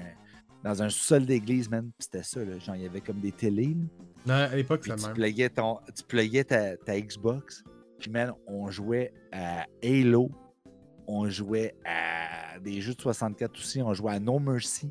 On faisait des tournois là-dedans. là. Des T'as pas connu ça, Kevin? Cell. Ah, c'est man. Pour Ben vrai, non, là. Ben non. comme- c'est c'est hot le online aujourd'hui là, c'est hot là. Tu peux jouer avec du monde en, en Corée, tu peux jouer avec du monde au Japon, tu peux jouer avec du monde à côté de chez vous, genre, puis de faire des équipes québécoises, whatever, name it. Mais des LAN parties, puis des Ouais. couch playing games, il n'y a rien au monde qui bat ça. C'est. Tu te forges des amitiés, tu te forges un gameplay, tu te forges une identité Ouais. tu connaîtras jamais ça, Kevin, malheureusement, mais il y avait quelque chose qui était buildé à travers tout ça qui était vraiment comme Hey, je suis un gamer et je m'affirme parmi tant d'autres gamers en tant que personne. Ça ne sera jamais égalé. Jamais. Nous autres, on avait de quoi. de- C'est pas la même affaire, là. Mais euh, à mon école secondaire, sur les heures de dîner, ben souvent, le- la salle d'ordinateur était ouverte. Hmm. Puis ben, tu pouvais aller jouer, mettons, à. je À Quake? Quake, Quake 3, genre. yes, Puis, yes, yes, yes. C'est pas. C'est similaire, j'imagine, là, mais c'est Oui, peut-être pas la même vibe, mais c'est. Tu rentrais là, puis on jouait tout ensemble à Quake. on Hey, puis ça ramait, hein? Hey, écoute, je te jure, là, on parle pour parler. Là. Ouais. Quand j'étais moniteur de camp de jour, OK, on avait toutes des thématiques. Il y avait de la magie, il y avait sport, il y avait tout plein d'affaires. On avait un que c'était informatique, puis notre heure de dîner. Moi, j'étais comme, OK, guys, je vais aller faire chauffer vos repas, puis je vous fais partir Unreal Tournament. Puis les jeunes, là, ben, on s'entend, je faisais pas ça avec les enfants de 5 ans. là. Je faisais ça avec les enfants qui avaient 13-14 ans. Mais c'était. Pour vrai, quand j'avais le groupe d'informatique 13-14 ans, je tripais tellement, j'étais comme genre, OK, je vous pars Unreal Tournament, je vais aller faire chauffer vos repas. On dîne ici, on passe une heure ici, puis on joue, puis vous mangez votre repas ici. C'est ça notre après-midi, guys. C'est ça notre après-midi. Puis les jeunes, là, je te jure, te fais des amitiés à travers des enfants qui t'aiment tellement. Et non, mais c'est- fou. Pour vrai, la reconnaissance d'un enfant, ça vaut de l'or. Quand, quand, quand les parents viennent les chercher le soir puis qu'ils te disent Hey, qu'est-ce que tu fais à mes enfants? Ils rentrent à la maison, sont heureux, sont calmes, sont, sont remplis de joie. Je suis comme Écoute, c'est pas compliqué. Je suis un enfant comme eux. Puis je leur fais gaspiller leur énergie comme moi je la gaspillerais. Puis Chris, pour vrai, il passait un, un esti d'été de fou. Oui, on allait au parc, oui, on allait faire du sport, oui, mais comme l'heure de dîner, c'était on joue à Unreal Tournament, on joue à Quake 3, puis il capotait. C'était ça. C'était ça. Tu sais que c'était beau? J'en pleure. Genre, il en pleure. Hey, bon, hey, euh, hey, juste, je vais- je vais raconter une anecdote euh, qui se passe live. On était en live sur YouTube. J'ai oublié de mettre euh, non répétorié, mais. Fait que Yami était là, puis il nous a fait une belle conversation. Mais ouais, non. euh, Euh, donc, euh, j'ai oublié, mais euh, l'épisode va tomber euh, en non répertorié après. Fait que c'était là, man. Mis encore, mais profite-en, mon homme. Euh, bon, hey, Lootbox Life Plus. Euh, Steven, c'est pour toi ce jeu-là, man. Je te le dis, c'est pour toi. Ah oui? Oui, ça a été offert par PR Hound. Euh, Je regrette de pas t'en l'avoir laissé. Ah, je vais me l'acheter ou pas, là? Parce que c'était ton genre de jeu. Puis c'est juste que tu vas voir pourquoi je te l'ai pas laissé au début, puis finalement j'aurais dû. Donc c'est développé par. euh, ah ouais, je te le dis. Coradical Games, c'est édité par euh, Right Alaga Games. C'est un Metroidvania.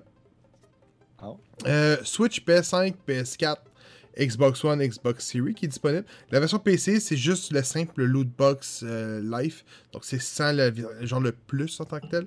Euh, sorti le 28 février dernier. Et il se, il, il se vend pour 16 et so- euh, 12 et 76. Donc, autrement dit, c'est un Metroidvania qu'on est une petite boule rose. C'est pour ça que Steven, je ne l'ai pas faire. C'est une petite boule rose que tu avances. Hey! Tu n'as pas de c'est pouvoir. Kirby.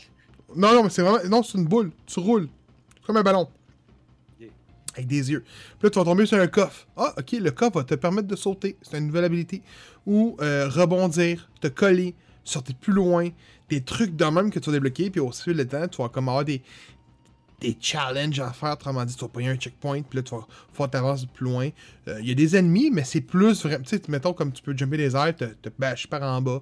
Il y a des ennemis, mais c'est vraiment plus du puzzle si on voudrait. Euh, finir le jeu, ça prend 3-4 heures. C'est pas bien ben long.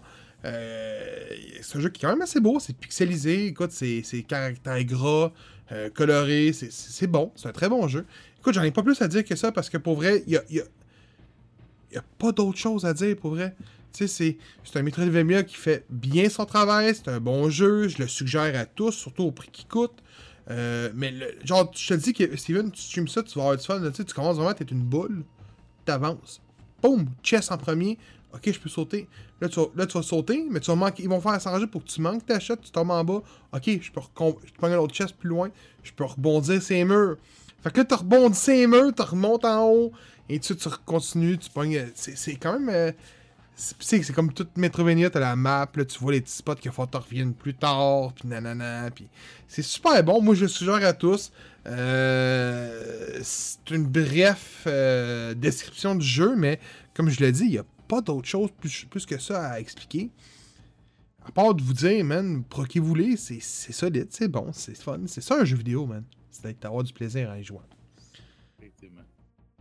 The Last of Us épisode 7. Ouh. Je l'ai pas vu, les gars, fait je vous laisse parler de ça. Ok, parfait. Donc, euh, je vais me lancer. Euh, Last of Us épisode 7. euh, donc, euh, ça va énormément ressembler au vibe qui est présenté dans l'épisode 3, c'est-à-dire avec euh, Billy et euh, Frank. Donc, euh, je m'excuse, je me trompe de nom, mais je pense pas. Il me semble que c'est Billy et Frank. Donc, on va avoir vraiment euh, droit à la romance entre Ellie et mon Dieu, comment est-ce qu'elle s'appelle? Son nom m'échappe, me semble c'est Zaya, mais c'est pas ça pas en tout. Non. En tout cas, peu importe.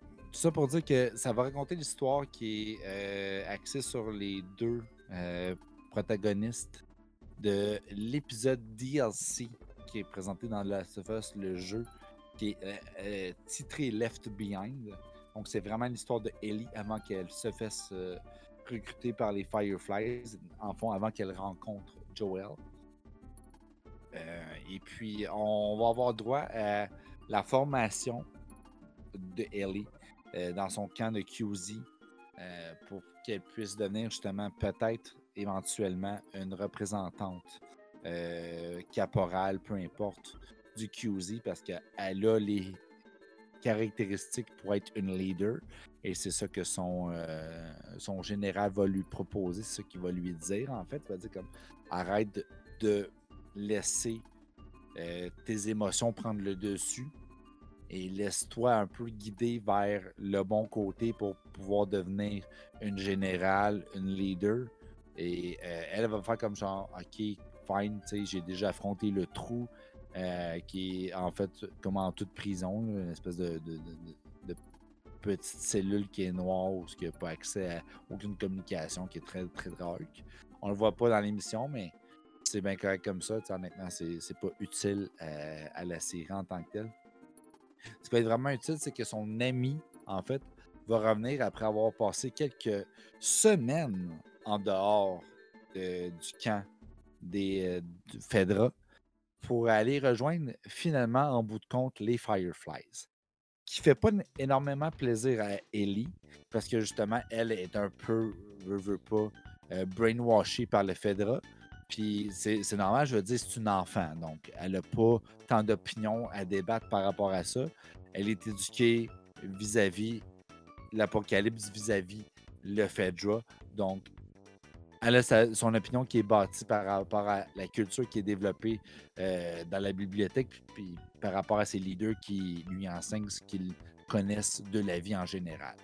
Fait que, en gros, euh, c'est que Ellie, un soir, va être visitée par son ami qui, par une apparition surprise, qui est de très mauvais goût, en fait, parce qu'elle va venir pour comme la choquer un peu. Genre, Yo, pourquoi tu me choques?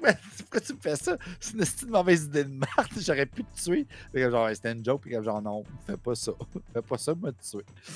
Donc, finalement, tout ça pour faire comme genre, écoute, j'ai une place secrète à te montrer. Je veux qu'on vive une belle soirée ensemble. Et c'est là que le vibe de l'épisode 3 va revenir un peu. C'est que les deux filles les deux jeunes filles vont arriver dans un centre commercial qui est aucunement surveillé, aucunement infecté, qui est envahi de shops, de carrousels, euh, d'arcades, etc. Fait qu'ils vont visiter les merveilles de cet institut-là qui, est, le centre commercial. Qui, on s'entend, là, faut vous mettre en tête que ces enfants-là n'ont jamais connu qui était avant 2020. Tout ce qu'ils connaissent, c'est l'apocalypse, des champignons, puis la loi martiale. Là. Ils connaissent rien d'autre que ça. Tout ce qu'ils connaissent en dehors de ça, c'est ils l'ont vu à travers des livres, à travers des films, à travers un autre média, mais ils l'ont jamais vécu. Donc, c'est quelque chose qui fait que, tiens, mettons, des arcades pour eux, un carrousel pour eux, c'est magnifique, c'est une œuvre d'art. Puis c'est ça que je trouve qui est merveilleux à travers cet épisode-là, c'est que tu le files puis je pense que Kevin va être d'accord avec moi là-dessus, juste le moment de l'escalier roulant. C'est bon, ça. Tu sais, pour vrai, c'est deux minutes, mais t'es comme, mais, OK, c'est un escalier roulant. Mais non, elle n'a jamais vu ça de sa vie, puis en l'embarque dedans, puis elle remonte, puis elle redescend. Puis il faut tenir en tête que c'est des enfants, là. C'est des enfants. Puis ils embarquent dans l'escalier roulant, puis tu sais, ils chamaillent, puis ils descendent, puis ils remontent, puis ils redescendent, puis ils remontent, puis elle est comme, hey, ça descend tout seul, puis c'est fucking magique. Puis il y a le carrousel qui part. Puis c'est des millions de lumières. C'est des chevaux qui descendent, puis qui baissent, puis qui avancent, puis qui tournent. Puis il embarque là-dedans, puis il y a une romance. Puis tu le vois à travers le regard d'Ellie quand elle regarde son ami, tout le temps, à chaque fois, comme genre, tu un petit peu amoureuse. Puis c'est beau. C'est vraiment très, très beau. Euh, le seul défaut peut-être que j'aurais à dire, c'est que il y a une apparition d'un d'un champignon. Je ne veux pas appeler ça zombie parce que c'est pas des zombies. C'est pas considéré comme étant des zombies. Ils n'ont jamais mentionné le nom zombie. Puis je pense que Kevin, tu es d'accord là-dessus avec moi. C'est pas des zombies, c'est des champignons qui envahissent les, êtres humains. Fait que le champignon, il y a un champignon qui se réveille. Ça met un stress, mais c'est très long avant que ça arrive. Puis ça, ça tient en haleine, c'est correct, ça tient en haleine, mais à un moment donné, t'es comme juste, t'as hâte que ça arrive t'as hâte que ça arrive, puis ça prend vraiment du temps avant que ça arrive. Puis ça, j'étais comme genre, ah, j'aurais peut-être pas montré au moment qu'ils l'ont montré. J'aurais peut-être montré peut-être un 2-3 minutes avant, mais pas un 15 minutes avant. C'était trop tôt. Ça a installé un stress qui est devenu déplaisant. Puis t'étais juste comme, quand est-ce que ça arrive? ça arrive juste pas, jusqu'à temps que ça arrive finalement. Euh, le vibe est cool de l'émission ça représente très, très bien le DLC de Left Behind. C'est bien installé. Encore une fois, je pense que Last of Us, ils ont vraiment une belle structure, c'est-à-dire action-action. On redescend un petit peu. On fait un building de personnages. On remonte tranquillement. On remet de l'action. On redescend. c'est vraiment des belles montagnes russes qui sont présentées. Puis moi, j'adhère énormément à ça. Euh, c'est sûr que je suis peut-être déjà vendu d'avance. J'adore The Last of Us. J'adore Pedro Pascal. J'adore HBO. fait que, qu'est-ce qu'il y a de mauvais? Pas grand-chose. Mais comment c'est présenté, c'est très bien fait. Et à chaque fois que j'ai fini une émission, et là, c'est vrai ce que je vous dis, à chaque fois que j'ai fini un épisode, je suis comme genre. Je, je suis pas comme genre en. J'en perds pas mon souffle, mais je suis juste comme genre. Fuck, c'est bon cette émission-là. C'est juste bon? C'est juste. C'est beau, c'est bien présenté, c'est bien fait, c'est bon. C'est juste fucking bon. Fait que pour vrai, guys, si vous n'avez pas commencé ou si vous êtes en retard, embarquez tout de suite. Embarquez live, rattrapez le tir, faites quelque chose. Cette émission-là, c'est de l'or en bord. Et ne lâchez pas. Je... Number one. La référence. la référence de série télévisée. Je sais pas ce que t'as rajouté là-dessus, Kev. je, sais, que t'en as, mais vas-y, vas-y, vas-y. Pas grand, man. Pas grand. T'as pas mal fait le tour. Écoute, euh, euh, c'est un super bel épisode. Euh, oui, il y a des parallèles à faire avec l'épisode 3. C'est des épisodes qui sont très, très personnels, qui sont très, très dans la... Encore plus que le restant de la série, même si la série l'est pas mal, beaucoup, beaucoup au complet. Mais mhm. cet épisode-là, peut-être plus que, que certains autres on est très dans, les relations interpersonnelles entre deux personnes. Puis, euh, mais contrairement à l'épisode 3 qui est très euh, qui a un côté quand même très dramatique, là ici l'épisode est quand même fun. Euh, ouais. Il y a un bon, il y a un feel good vibe. Oui, exactement, de, de, suivre les deux personnages à avoir du fun, mais c'est vraiment triper. Puis comme tu l'as dit, de découvrir des affaires qui eux autres n'ont pas connues. De quoi d'aussi niaiseux que des escaliers roulants. Ou Mortal Kombat 2. Ou Mortal Kombat 2, tu sais. Qui est la référence des jeux de combat. Whatever. Euh, mais non, tu sais, il y, a beaucoup de, plaisir qui se dégage euh, quand même de, de cet épisode-là. C'est pas déprimant à regarder, tu sais. Non, non, non, euh, je, filais bien, j'étais comme, je suis content pour eux autres. Exact, c'est le fun, tu sais. Puis tu vois cette relation-là, comme tu as dit, se développer. Euh, en tant qu'épisode, en tant que tel, moi, je l'ai adoré. Tu as amené un point intéressant par rapport à l'apparition de l'infecté, effectivement. Mais au-delà de ça, moi, j'ai aimé l'épisode. Là où j'ai peut-être plus un bémol, c'est très léger, là, c'est que ça fait comme oui, il y a des montagnes russes, mais j'ai l'impression que c'est comme pas super bien dosé, les hauts et les bas. Le hmm. dernier épisode était aussi très, très posé. Là, c'était euh, euh, euh son frère. Là, on est avec euh, Ellie. C'est quoi son nom, donc, là? Ouais, c'est ça, je me rappelle plus. J'ai oublié. Et puis, je l'ai regardé, ça fait deux heures que je l'ai regardé. Anyway. Mais. Euh... je vais aller checker pendant que tu l'expliques. Parce que, tu sais, fait que là, c'était comme une autre relation, deux autres personnages, mais au final, c'est quand même des, des, des, épisodes qui sont comme. qui sont lents. Ce qui n'est pas une mauvaise affaire en soi, mais ça fait comme deux d'affilée. Tu sais, je peux comprendre que certains aient hâte que ça, ça remonte un peu. Tu sais, au niveau du pacing de la série, j'ai trouvé que c'était peut-être un peu. Sais, surtout quand il y a la, Dans le dernier épisode, il y avait la séquence dans l'université qui a duré quoi, 10 minutes dans, l'épisode? Mais quand tu le joues, c'est pas mal plus long que ça. Là. Il se passe pas mal plus d'affaires, mais ils, t'ont raccourci ça au maximum. Fait là, c'est bon. Écoute, c'est dur de critiquer une série qui est de cette qualité-là. Mais euh, j'aime, j'aime critiquer. Fait que j'essaie de trouver des défauts où je peux. Mais ultimement, pour vrai, euh, c'est, un autre super bon épisode. Puis euh, comme Steven l'a dit, euh, c'est une très bonne série à écouter. Si vous n'avez pas commencé, c'est encore le temps. Puis, euh, c'est bien bon. As-tu trouvé, euh, Steven? Je fais du temps, là, mais je l'ai pris dans Pour vrai, j'essaie de checker, puis. Tabarnak. Non, j'arrive pas à trouver son nom. C'est bizarre. Hi, Kevin. Ouais, vas-y. Returnal. Non, fais- oh, attends, non. Reprends-moi pas sur euh, Mortal Kombat, là. J'ai dit Returnal. Returnal. Ah oui, ok. c'est tout ce que j'ai dit, man. hey, man, j'ai tout ce que j'ai dit. je voyais l'attaque s'en venir. en Même milieu. pas, man, même pas. Tu me déçois un peu, par exemple. Euh, bon, Returnal, donc, qui est. Euh, juste sortir les specs, là. Mais qui est euh, le tout nouveau, le plus récent jeu de euh, PlayStation Studio à débarquer sur PC.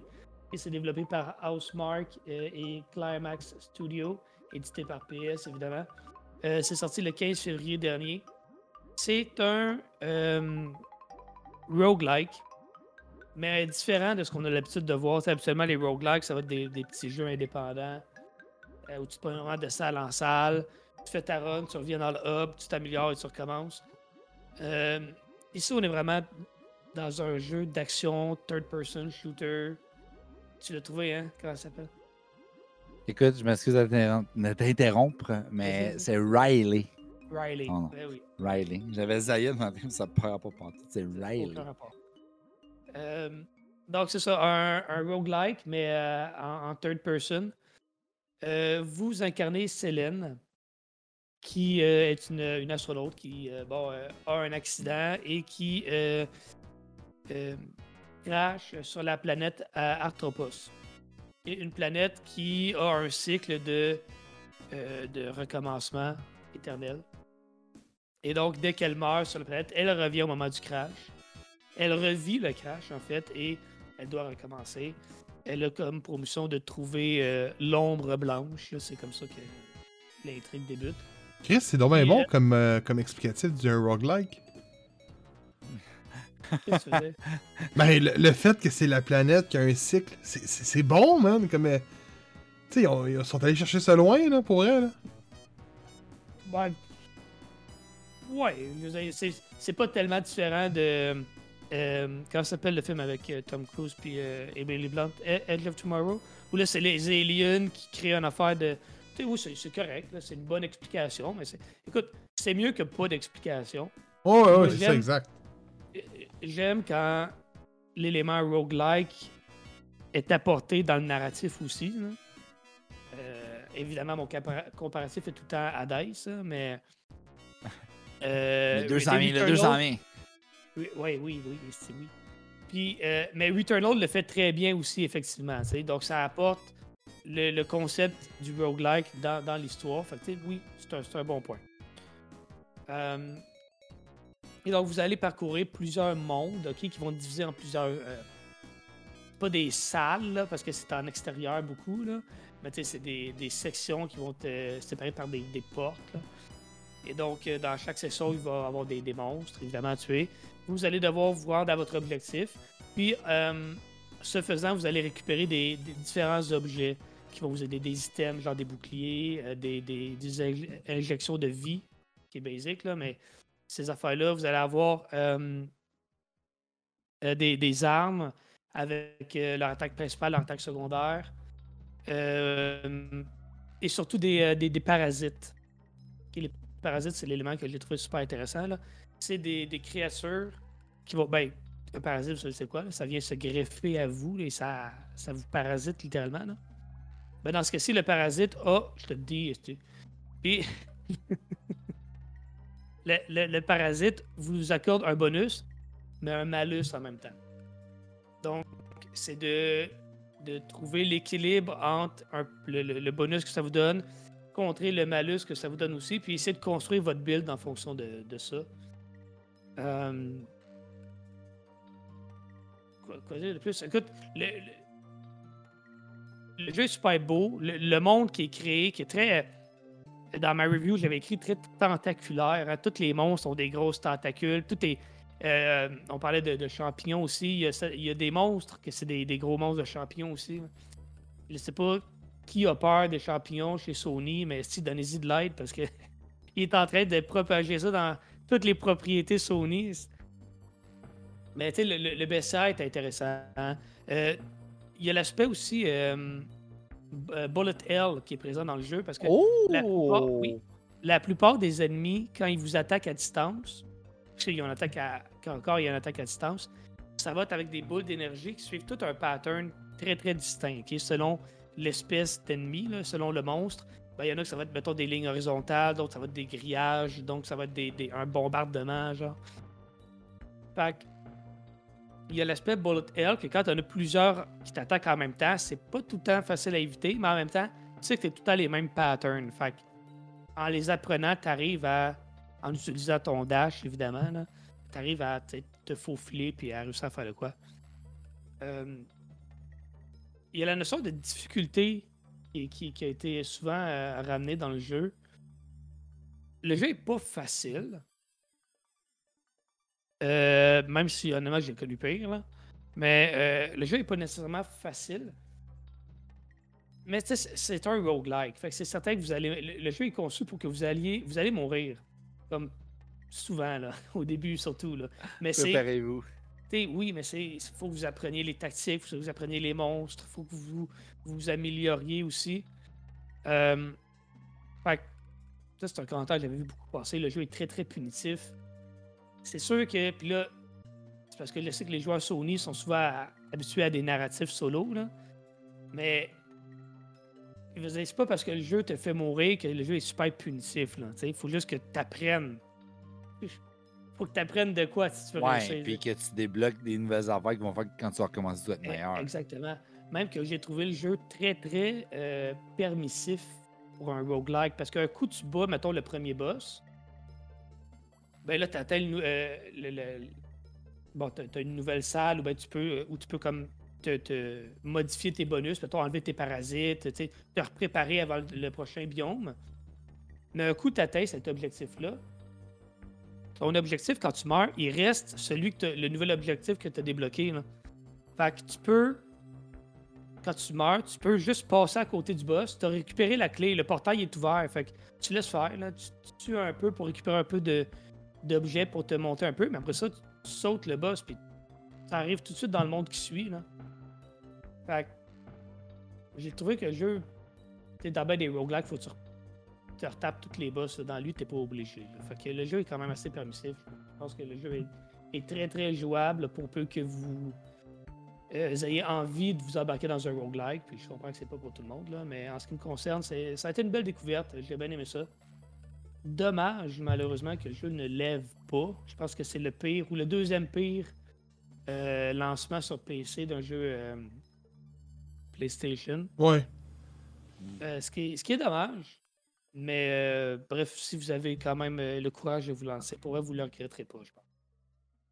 Ça va être très très bon honnêtement, mais effectivement, c'est vrai que le lancement était mal propulsé. Ben, il- tu sais, les, les roguelikes, comme j'ai dit tantôt, c'est très, très, c'était très, très indépendant avant. Fait qu'en partant, le monde qui se foutait de la- des jeux indépendants, il, il connaissait peut-être même pas le concept d'un roguelike.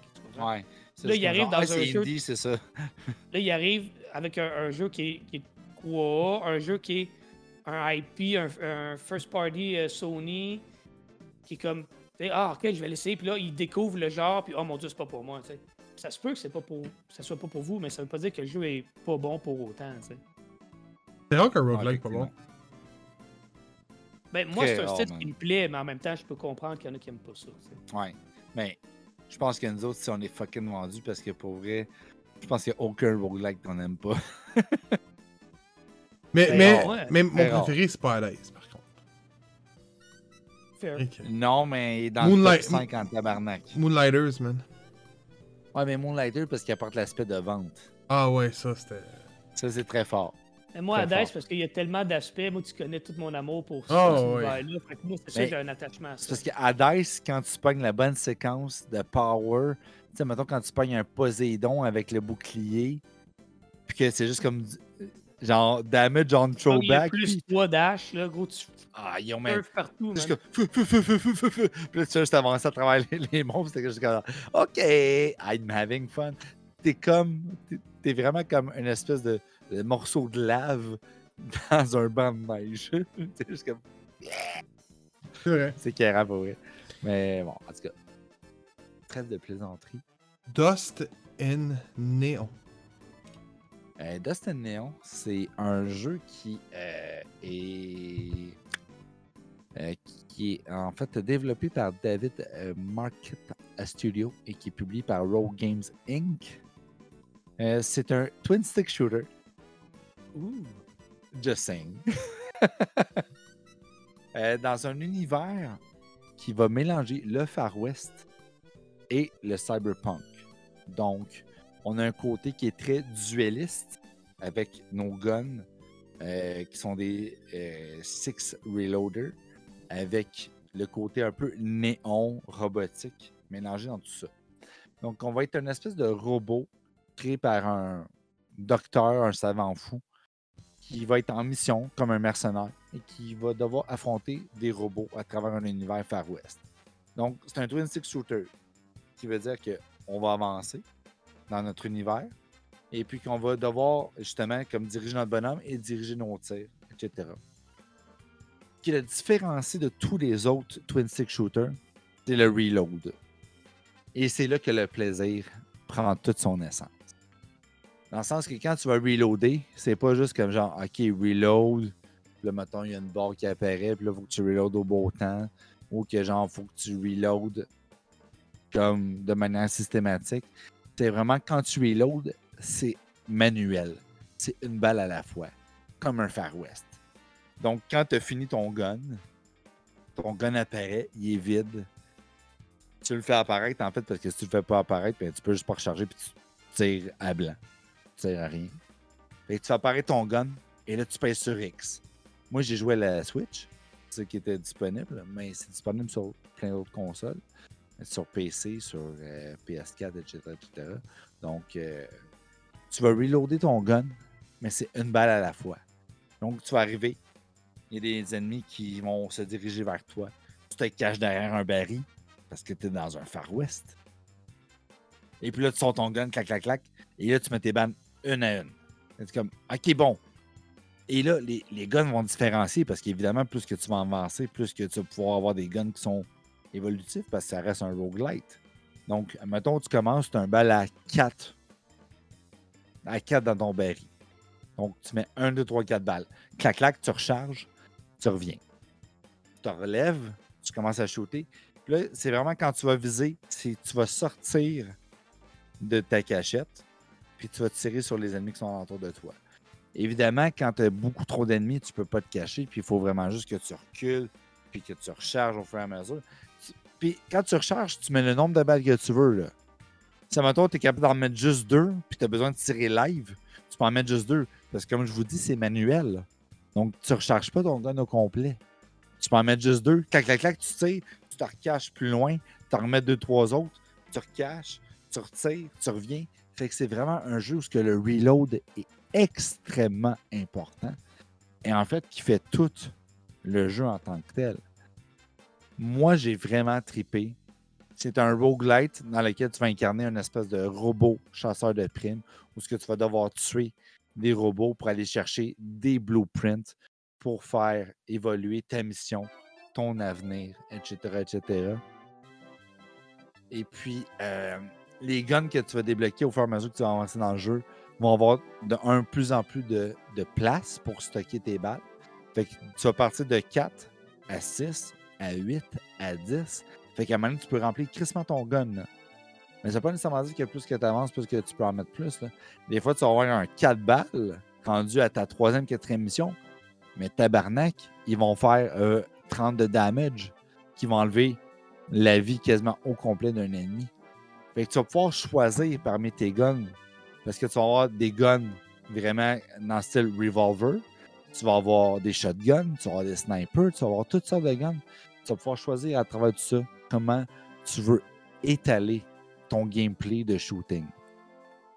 C'est un des excellents jeux que j'ai joué cette année. J'ai vraiment eu du fun. J'ai eu beaucoup de plaisir à découvrir les différents guns, à recommencer mes missions, à me dire comme genre, hey, c'est facile. Puis finalement, tu avances, tu arrives à la fin, puis tu te fais envahir par 40 bonhommes, puis tu es juste comme submergé et tu crèves, puis tu es comme, oh fuck, j'aurais peut-être dû prendre un shotgun pour celle-là. Et là, tu vas revenir au début et tu vas avoir tes blueprints. Tu vas avoir des nouveaux guns que tu vas débloquer. Tu vas pouvoir les acheter puis tu vas accumuler de l'argent. Tu vas augmenter tes statistiques, c'est-à-dire soit reloader plus vite, soit avoir plus de vie, soit te déplacer plus vite, soit il y en a beaucoup. L'éventail est très large. Donc, c'est un jeu, honnêtement, où que les possibilités sont infinies, où ce que le plaisir est présent de A à Z. Puis que si tu aimes le Far West, puis tu aimes le cyberpunk, c'est un heureux assemblage des deux ensemble dans un seul jeu pour ton bon plaisir. Tout simplement. C'est vraiment juste ça. C'est un Far West cyberpunk où ce que tu sais partout, tu reload ton gun, puis quand tu crèves, tu recommences le début, puis tu te rekink ton bonhomme, puis tu recommences. Ça a de l'air bon pour hein? C'est excellent. J'ai rarement trippé ça. Pour vrai, là, on s'est fait offrir beaucoup de jeux depuis le début du podcast. Ça fait peut-être un an facilement qu'on se fait offrir des jeux. Euh, D'ailleurs, grâce à Gab, qui est souvent en mode PR, qui va Ah, aller ouais. chercher les studios, puis qui va les accoter. Fait que genre, hey, on a un podcast, check nos views, check nos. Puis pour vrai, tu sais, on le fait, là. Puis, guys, merci à vous. C'est grâce à vous qui nous écoutez que nous autres, on est capable de se dire comme genre, hey, check nos statistiques. Nos statistiques, c'est vous. On le fait pour nous. On le fait pour vous. Mais en bout de ligne, c'est pour tout le monde. Là. C'est- on a du fun à avoir ces jeux-là. On a du fun à vous les présenter. Vous avez du fun à écouter ce qu'on dit. Puis on peut aller en chercher d'autres après parce que vous continuez à nous suivre à chaque semaine depuis jour 1, depuis quasiment trois ans maintenant. Puis Dust ans. c'est un de ces jeux-là qui, qui en fait partie. Et merci beaucoup pour vrai, ce jeu-là. Ben, je vous le dis maintenant, c'est un des prochains jeux que je stream ce lundi après-midi. Facilement. Tu tu- tu C'est être, euh, Ouais. C'est vraiment bon. C'est très- Pour vrai, le reload, ça fait tout le jeu. Le reload, c'est c'est magnifique. Je pensais... Mais c'est c'est bizarre de dire ça parce que, tu sais, comme tu dis, ouais, le reload, ça n'a pas rapport. Non, non, le reload fait le jeu. C'est ça qui te met le stress. C'est ça qui fait que tu vas choisir quel gun tu vas prendre. C'est ça qui, qui met l'emphase sur le gameplay. C'est le reload et le jeu. C'est- excellent. C'est bon que tu disais, tu sais, mettons, on en fait, puis euh, c'est grâce à vous autres, puis tout, tu sais. euh, c'est une des raisons pourquoi il faut que je me tape deux AAA euh, back-to-back en 24 heures. oh, Blitz, éc- euh, écoute, je, je, je vous parle des deux. On va commencer avec Atomic Heart, ok. Euh, c'est un jeu développé par Modfish, euh, qui est également leur premier jeu. C'est, c'est, ça- c'est- ça retenait parce que pour vrai, c'est un foutu bon, gros, bon jeu, man, pour être un premier jeu. Euh, Surtout édité pour par un premier. Ouais, ouais, ouais, exact. Édité par Focus Fact. Entertainment et For Divinity. C'est un first-person shooter. Ce qui se veut en tant que tel être une genre de suite spirituelle à Bioshock. Il est disponible sur PS5, PS4, Xbox One, Series et PC. Et également dans le Game Pass. Il est sorti le 21 février dernier. Écoute, au, prix, là, pour vrai, là, le prix que je trouve partout, c'est 93,99. Ça doit être le prix avec taxe. Mais c'est le prix qui me sort un peu partout. Et euh... c'est un jeu qui a deux scandales en ce moment qui tournent autour du jeu. Je vais en parler après. Mais euh, autrement dit, vous jouez le major Sergei Nechayev, qui est surnommé Agent, Agent P3. Puis vous avez un genre d'intelligence artificielle qui est ton gant, qui s'appelle C'est bon parce Charles. que moi j'aurais juste dit Petrie. Hein, qui s'appelle Charles. Et euh, va falloir que, euh, autrement dit, le jeu s'ouvre. Euh, faut- je veux pas trop en spoiler parce que c'est un jeu qui contient énormément de spoilers. Donc, autrement dit, on pourrait dire qu'on se trouve dans un euh, une URSS d'aujourd'hui, on pourrait dire, ou peut-être un peu plus décalé à John F. Kennedy des années 70. Pas mal, ça, exactement. Oui. Ah, on- fait des- URSS 2020. Oh, et on fait, on fait des, des, des, des, des, références que ben, les Russes ont gagné la Deuxième Guerre mondiale. Euh, ça se passe après ça. Et euh, les Russes sont de. les- la Russie est devenue une, une puissance mondiale en termes de développement et tout. Et aujourd'hui, ben, les robots sont du quotidien. Et, euh, ça, ça aux gens à, se. euh, à. Là, on, tombe que vous, ben, vous êtes quelqu'un qui euh, s'est fait euh, sauver par euh, le président ou un, général, j'en dis pas plus. Et euh, il va vous donner la mission d'aller sur, euh, sur Terre en tant que tel, parce que vous êtes dans les, vous êtes dans les airs. C'est vraiment une cité dans les qui vous envoie sur Terre. Fait que vous prenez l'auto, vous allez sur Terre. Je dis bien l'auto, parce que c'est vraiment une voiture qui vous amène au complexe. Que va falloir vous compreniez qu'est-ce qui arrive, parce qu'il y a un genre de complot. Et euh, j'en dirai pas plus, parce que ça va vraiment décaler au niveau d'histoire. Donc on tombe vraiment euh, dans un jeu qui pourrait limite euh, tirer sur le jeu d'horreur, malgré que c'est pas un jeu d'horreur, c'est vraiment juste que c'est weird, c'est glauque par moment. Euh, mais c'est pas un jeu d'horreur, tu sais. Moment donné, t'arrives, puis là, tu un- comme un scanner que tu vas pouvoir scanner ton environnement, savoir où sont les, les, les, chests de loot. Les... Tu sais, c'est vraiment un jeu que tu vas pouvoir scanner. Puis là, tu vas voir, tu, verras fuck all parce que c'est trop sombre. Puis là, tu vas voir un nombre rouge. Puis tu vas ok, mais il est loin. Boum, il va te sauter dans la face. Un gros wow. Tu sais, on s'entend, c'est une, face de robot fucking Glock. Tu sais, genre vraiment, genre, aucun facial avec une petite moustache, man. Pas de cheveux, des gros yeux. Genre, ce coup, t'es comme fuck, man. Qu'est-ce que tu fais là, tu sais? Et euh, il va falloir que vous scannez les ennemis pour utiliser les, euh, les, les faiblesses de ceux-ci, parce qu'il y a beaucoup de sortes de robots, incluant des boss, que les boss patterns sont moins le fun, mais euh, il va falloir que vous utilisez les, les- les- les- les faiblesses, qui vont être souvent, je- mettons, comme avec l'électricité ou la glace, parce que vous avez des éléments au niveau de votre guerre.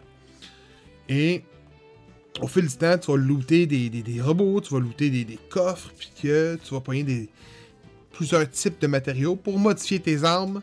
Et également, tu vas prendre des gelées qui vont aider à euh, mettre des perks dans l'arbre des habilités. Malgré que l'arbre des habilités est à retravailler du tout au simple, c'est- complètement... euh, c'est du chamail là-dedans, contrairement aux armes, quand tu veux modifier tes armes, c'est le contraire, c'est vraiment bien expliqué. Euh, on voit, mais tu sais, il va falloir que tu trouves les blueprints dans un chest que tu peux avoir oublié. Fait que ton blueprint, tu l'auras pas. Pareil pour les grenades, tu peux te mettre des. Toutes tes balles, faut que construises en général, tu sais. Moi, je je jou- je jouais à normal, puis là, je trouvais mes armes, puis là, je j'ai plus de balles, man. J'attaquerai pas à coup de hache, calice. Le gars, il me pète en deux shots, man. Fait que là, tu fais des balles, tu fais des balles, tu fais des balles, tu fais des balles. Là, tu, pètes le- les, robots, puis tout. C'est beaucoup, beaucoup genre à la Dooms-like au niveau des puzzles, parce que pour vrai, c'est beaucoup de sections genre mini platforming, malgré que sauf si c'est à retravailler, tu sais, on voit que des fois, c'est vraiment un mécanisme pas fluide, ça manque un peu de fluidité au niveau des, des platforming, mais c'est pas skippé. Puis on rajoute à ça une musique euh, composée par Mike, euh, Mike Gordon, qui est celui qui a fait Dooms. Fait qu'on a vraiment du métal par moment, c'est incroyable. Donc c'est. Tellement content que tu le mentionnes, man. Suis Ben oui, je peux pas, mentionnes. je peux pas passer à côté de ça, tu sais. Fait qu'on a une bonne histoire, malgré qu'il y a quelques défauts. Les cinématiques, des fois, sont retravaillées. Euh, mais c'est un jeu qui est extrêmement beau visuel quand on joue. C'est bien fait. On ressent, tu sais, je joue au jeu. La première partie du jeu, qui est vraiment, on pourrait dire, l'épilogue du jeu, se déroule dans un complexe militaire russe où que des, des trucs scientifiques louches se produisaient. Donc, on va voir une référence à The Last of Us un moment donné. Donc, euh, c'est- vraiment weird. Puis là, t'as vraiment le, le- le- le- feeling des premiers Bioshock. Puis là, quand tu sors de- du complexe, là, t'es vraiment le genre de semi-open world, malgré qu'il disait que ça allait être un open world. C'est vraiment un semi-open world très linéaire. C'est en... On disait 20 heures, le jeu m'a pris. Je l'ai- fait en 12-13 heures, le jeu. C'est pas si long que ça. J'ai fait quelques petites quêtes annexes. C'est le fun, c'est super bon. Ça m'a donné le feeling de jouer à Bioshock. Je pense que c'est ça le but. Je sais que c'est un jeu qui, mémoire est bonne, qui, qui- qui est développé en Biélorussie, qui, a des scandales présentement. Donc, un qui, justement, qui fait affaire avec euh, le gouvernement russe. Arrêtez-vous pas à ça, man. C'est pareil pour Howard Legacy. Si le jeu t'intéresse, joue-y, man. Écoute, euh,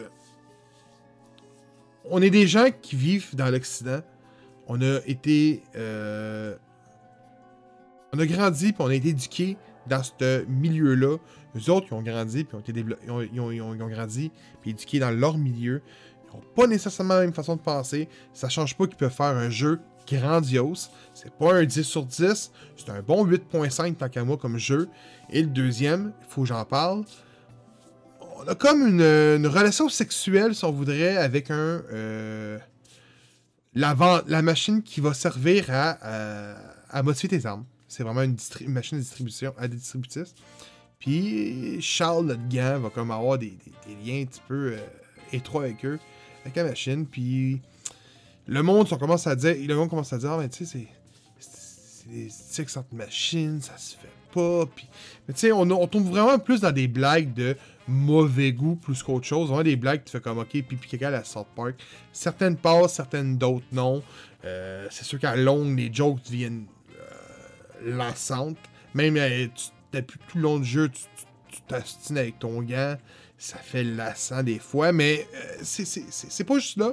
Puis je pense que le plus gros défaut du jeu, c'est que j'ai vu beaucoup de streamers jouer à ça, français de France, puis également des youtubeurs français, et euh, ben, ils ont une VF. Puis nous, ben, j'ai pas eu accès à la VF. J'ai pas capable d'avoir la VF. J'ai de l'air. Je, je sais pas si c'est parce que ben, j'ai eu un bug au niveau de, la- du doublage, mais il y a vraiment une traduction qui a été faite. Moi, j'ai pas eu accès. J'ai beau essayer de recommencer, de, réinstaller le jeu. J'ai jamais eu de VF. Peut-être qu'il y a une VF. Je sais qu'elle est bien réalisée à VF. Mais moi, je l'ai eu joué en VO. Puis. C'était. Pour vrai, là. Ceux qui ont Game Pass, ceux qui ont un Xbox, ceux qui ont un bon PC, lancez-vous dans ce jeu-là, man. Atomic Heart, pour vrai, c'est. C'est pas pour rien que c'est le plus gros. euh, Ça l'a dépassé Hi-Fi Rush, ça. Ça l'a dépassé I- Ion Life, ça l'a dépassé Hi-Fi Rush au niveau d'un lancement sur Game Pass. C'est pas pour rien, c'est super bon. Ouais, c'est sûr, tu as raison là-dessus. Je veux dire, comme Hi-Fi Rush, c'est excellent. Puis Ion Life, c'était quelque chose de quand même très comique puis très inusité. Mais Atomic Heart, c'est. C'est tellement comme. Si tu tripes sur tout ce qui est Fallout puis qu'est-ce qui est Bioshock, tu peux pas passer à côté. C'est exactement l'essence de ces deux jeux-là, mais dans un univers néo-russe. C'est. Ouais, mais c'est vraiment ça. Puis c'est pour, pour vrai, les références, man. Tout, moi, tout le long du jeu, tout le monde t'appelle camarade. Puis juste, juste ça, camarade, juste ça, là, me faisait du velours aux oreilles. Tu sais, je me disais, man, c'est les, les petits détails, man, qui font en sorte que, ben, l'histoire se tient plus, tu sais. On, pourrait plus- on aurait pu l'appeler Billy Ted, tu sais, là. Moi, je faisais, là, genre, on aurait pu l'appeler n'importe comment. Mais non, ça a été camarade, puis pour vrai, on va se le dire, c'est. On le sait tout. Tu sais, on, on a, on a jamais été en Russie. On sait tout qu'il y en a qui s'appellent juste comme ça dans l'armée. On se doute que c'est le même. On se doute que Orumov appelait tous de Ben, gars dans, ben, dans James Bond camarades. Blade, euh, quand à la fin, il s'en va en Russie chasser les vampires, fait comme Dobrich, camarade. Ah, mais c'est c'est-. Ouais, tu vois, man. camarade, c'est rendu camarade, c'est juste russe. Ça n'existe pas en français, ça n'existe pas en anglais. Euh, euh, dernier sujet Kirby's Dream Land. Euh, c'est Kirby's Oh. Return to Dreamland Deluxe. C'est offert par Nintendo, donc merci Nintendo. Euh, développé par All Laboratory, édité par Nintendo. C'est un platformer, bien évidemment, c'est un Kirby, ça se fait pas. euh, C'est un, c'est un DLC. Non! Ah, Laisse-moi-. C'est un jeu à part. C'est un jeu qui se vend 79,99 le Stax. C'est sorti le 24 février, uniquement sur Switch. Donc, euh, c'est un, hmm, un remake, on pourrait dire, du jeu sorti sur Nintendo Wii, qui est sorti le 24 octobre 2011. Autrement dit, dans ce Ok. jeu-là, euh, il a été réadapté. Donc, euh, réam- Ok. ouais, c'est retravaillé au niveau des graphismes. Au niveau un peu de gameplay, c'est moins clunky. C'est pas qu'une Wiimote également. Je sais même pas si j'ai joué avec une Wiimote à l'époque. Euh, je pense que mémoire, ils ont rajouté le parc euh, Magola, qui est un parc d'attractions qui va avoir des mini-jeux, qui va jouer. Ça joue jusqu'à 4 joueurs. Fait que. Euh, qui va retrouver plusieurs mini-jeux. Puis c'est souvent des mini-jeux qu'on a reconnus à l'époque, tu sais, comme le combat de boxe ou la machine à. Comment t'appelles ça, tu sais, avec les pinces, là, la machine à boules, je me souviens plus. En tout cas, c'est semblable à ça. Et on a un, DLC qui s'appelle L'épilogue de Magalor, le voyage interdimensionnel. On va jouer Magalor, autrement dit, ceux qui savent pas, Magalor, c'est un personnage important dans l'univers de Kirby. Et euh, on retombe un petit peu à un genre de RPG, si on voudrait. Donc, c'est une histoire qui dure entre 4 et 5 heures. Et vous allez pouvoir augmenter, améliorer vos, euh, vos, vos, vos pouvoirs, parce que vous les avez perdus. Et euh, suite à des. Que vous allez récolter des, des, des, boules de- de- d'énergie, vous allez pouvoir modifier- augmenter vos pouvoirs pour progresser dans l'histoire. Mais je vais parler vraiment du jeu primordial qui prend environ, je vous le dis tout de suite, attaché avec votre sucre, 5 à 7 heures à finir. Et ce, j'ai fini à 91%. J'ai fini. L'histoire. Mon histoire est complète. Il y a un mode, je pense, le 9%, je suis pas sûr si c'est des petites scènes d'entraînement que tu débloques au fur et à mesure, ou c'est le mode plus qui est un mode plus dur. Mais euh, autrement dit, c'est. Euh, t'as, t'as 120 rouages, des petits. Des, petits- des, des petits- comment t'appelles ça? En anglais, c'est des, des gears. C'est quoi en français? C'est des rouages? Euh, des engrenages. C'est ça le logo de Gears of War en réalité? Ah, des engrenages. Bon, ok, les engrenages qu'il faut que tu trouves, tu as 120 engrenages, euh, entre 3 et 5 par niveau. Et vous avez 7 niveaux. Euh, généralement, vous avez en moyenne, c'est 4 niveaux, un boss. Et euh, chaque niveau, chaque monde a une thématique. Comme maintenant, ça va être une thématique aquatique, une thématique euh, avec un volcan. Un, ça va être plus dans la neige. Et tout on connaît tout le pattern. Puis la musique fait honneur à Kirby. C'est juste du Kirby, man. C'est Nintendo, ça se trompe pas. Son gros point fort, je trouve, c'est peu importe si tu joues tout seul, ton chum arrive chez vous, pogne une euh, Switch, pardon, puis euh, il peut se loguer puis embarquer directement dans la game. Il n'y a pas de. Non, il embarque direct, il se log direct. Il n'y a pas de. de- tu sais, c'est- du in-game tout de suite. Tu as le choix de prendre Meta Knight, Wally D, un autre Kirby, pour avoir les pouvoirs de Kirby. Et euh, Meta Knight, ma blonde a joué Meta Knight. Écoute, c'est. Il est fort, tu sais. Donc, autrement dit, c'est un QB vraiment traditionnel, euh, two pacing, donc vraiment side-scroller, two- de- 2D, semi. Ben, 2.5. Puis, euh, c'est pas nouveau, tu sais, vous allez prendre des attaques, les absorber, continuer l'histoire.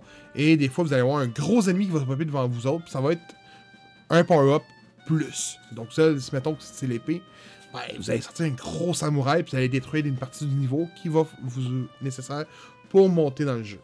Je sais qu'ils ont rajouté trois nouveaux power-ups dans le jeu. Donc, un, c'est un mech. Il y en a un qui c'est. Euh, lance du sable. Je me sais plus du troisième, mais il y a trois nouveaux power-ups. Et euh, au terme de l'histoire, c'est pas différent, c'est identique. Là que j'ai un problème, moi, que le jeu, c'est le prix. Ouais, par rapport à, mettons, à l'autre d'avant, puis là, tu retombes dans un qui ressemble Ben, tu sais, beaucoup, tu- tu- tu- mais au même prix. Forgotten Land, c'est probablement. Euh, c'est Forgotten Land ou Forgotten Kingdom? Ah, en tout cas, le dernier Kirby qui est sorti, le 3D. euh, quand Ouais. tu parles de ça à, à- à celui-là, euh, c'est un downstep. tu tu- Pour vrai, il est, il est fun, là, tu sais, puis c'est pas le meilleur sur Wii en passant. là. Mais j'ai eu du plaisir tout le long, il était le fun, j'ai eu du plaisir, euh, il est divertissant. Mais 80$ pour ça. Hey, vous allez avoir peut-être quoi, maximum 15 heures de gameplay là-dedans, maximum, là, vraiment maximum, je vous le dis. Euh, c'est cher, c'est payé cher honnêtement. Mais si t'aimes Kirby, tu vas tomber en amour avec ce jeu-là. Euh, moi j'ai eu du plaisir, là. Vous avez même pas. Écoute, pour vrai, là. Prime était mon premier 10 sur 10 de l'année. Ça, c'est un 9, 9.5 facile. Le défaut, c'est le prix. C'est tout. Parce que je me Ouais. dis, pourquoi ça, c'est ce prix-là? Parce que c'est une petite expansion de 4 heures. Quand que Metroid Prime, man, il était 50$, piastres, pis c'était un Remasters. Pas une grosse différence, tu sais. Euh, il est beau, là, il est mieux adapté. Mais la Wii affichait pas en, 4, en HD. Le jeu est en HD. Mais si vous aimez Kirby, foncez-y. C'est un super de bon jeu. C'est le fun à plusieurs. Avec ta copine, ça se fait bien. Tu sais, il y a même un mode, je pense que c'est Magalore en tant que tel. Puis tu vas pouvoir euh, avoir double de vie. Puis si tu tombes dans des trous, ben il vient te chercher.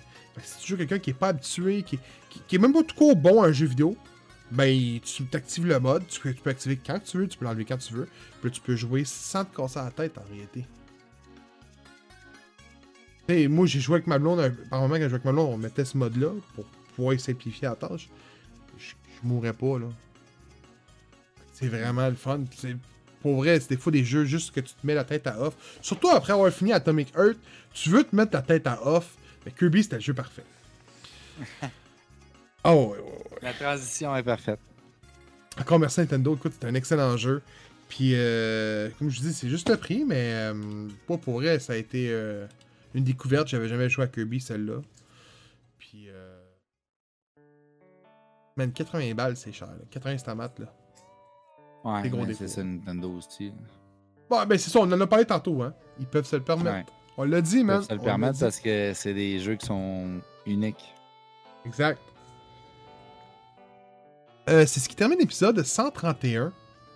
Avant qu'on se laisse tous, euh, je veux juste voir quelque chose. Pour sortir la bonne information, parce qu'on a un autre running guide qu'on va reparler demain. Euh, la prochaine semaine, je pense. c'est pas, pau- pauvre Kevin fait trop fois de suite, tu sais. Euh, prochain épisode, y a-tu euh, Heavy Metal ou c'est dans l'autre? Attends? Ah, non, non. 133, on écoute Heavy Metal, les boys, oubliez pas, mais c'est pas tout de suite. C'est dans l'autre après. Je me connais par cœur. Correct. Donc, euh, ah ouais, moi, il faut que je les réécoute. Faut que je les réécoute. Mais Euh, Je suis dans de réécouter pareil. Ah ouais, mais c'est tellement bon comme film. C'est ce qui termine bon. euh, ce bel épisode euh, rempli d'émotions. ah, ah, Oh, vas-y. C'est quoi est-ce que faut que je me prépare là? Pas. Bon, non, mais c'est un film d'animation Oh, pour c'est pas. euh, c'est pas. Ah, ok, tu euh, parles de heavy metal là. Oh, ouais, non, c'est mais pas c'est Crazy pas... John. Ok, mais là. ok, je pensais Non, non, non, non, non, non. Le Non, non, non, dessin non. est dans le même style. Par contre, la prémisse est, est vraiment bon. ailleurs. là. Non, mais on a, on a, pour vrai, on a une grosse épisode la semaine prochaine. Ouais. Oui. On a le même, nous autres. On est big. Hey, hey, sur ce, c'est ce qui termine ce bel épisode. J'espère que vous l'avez aimé. Écoute, euh, j'espère, man, je me suis tapé deux jours en 24 heures. Pas la première fois que je l'ai dit, mais euh, sacrément. Ah, les gars. Oh, mais, hey, puis, tu sais, Pour vous autres. Euh, Kevin, je te laisse. Attends, attends, attends, avant que je te laisse les mots de la fin. Vous pouvez nous suivre sur Kogo Balado, iTunes Podcast, YouTube, Spotify, Amazon Music, Balado Québec, Twitch, Twitter, Instagram, Facebook, Patreon, Discord et TikTok. G pour Geek Club est le compte qu'il faut que vous ayez follow. Je sais que Steven a commencé à faire des critiques de bière. Et sachez que euh, j'embarque avec lui. Je vais faire des critiques de, de livres, autrement dit. Les livres que je vous parle ici, je vais en faire des courtes critiques pour pouvoir faire un topo de ceux juste que la littérature leur intéresse. Fait que vous allez voir ça. Donc sur ce, Kevin, je te rends l'antenne. C'est vraiment beaucoup trop d'honneur que tu me fais. Euh, merci d'avoir été présent avec nous ce soir. Euh, à la semaine prochaine et d'ici là, euh, jouez à Kakarot. Resté houblonné.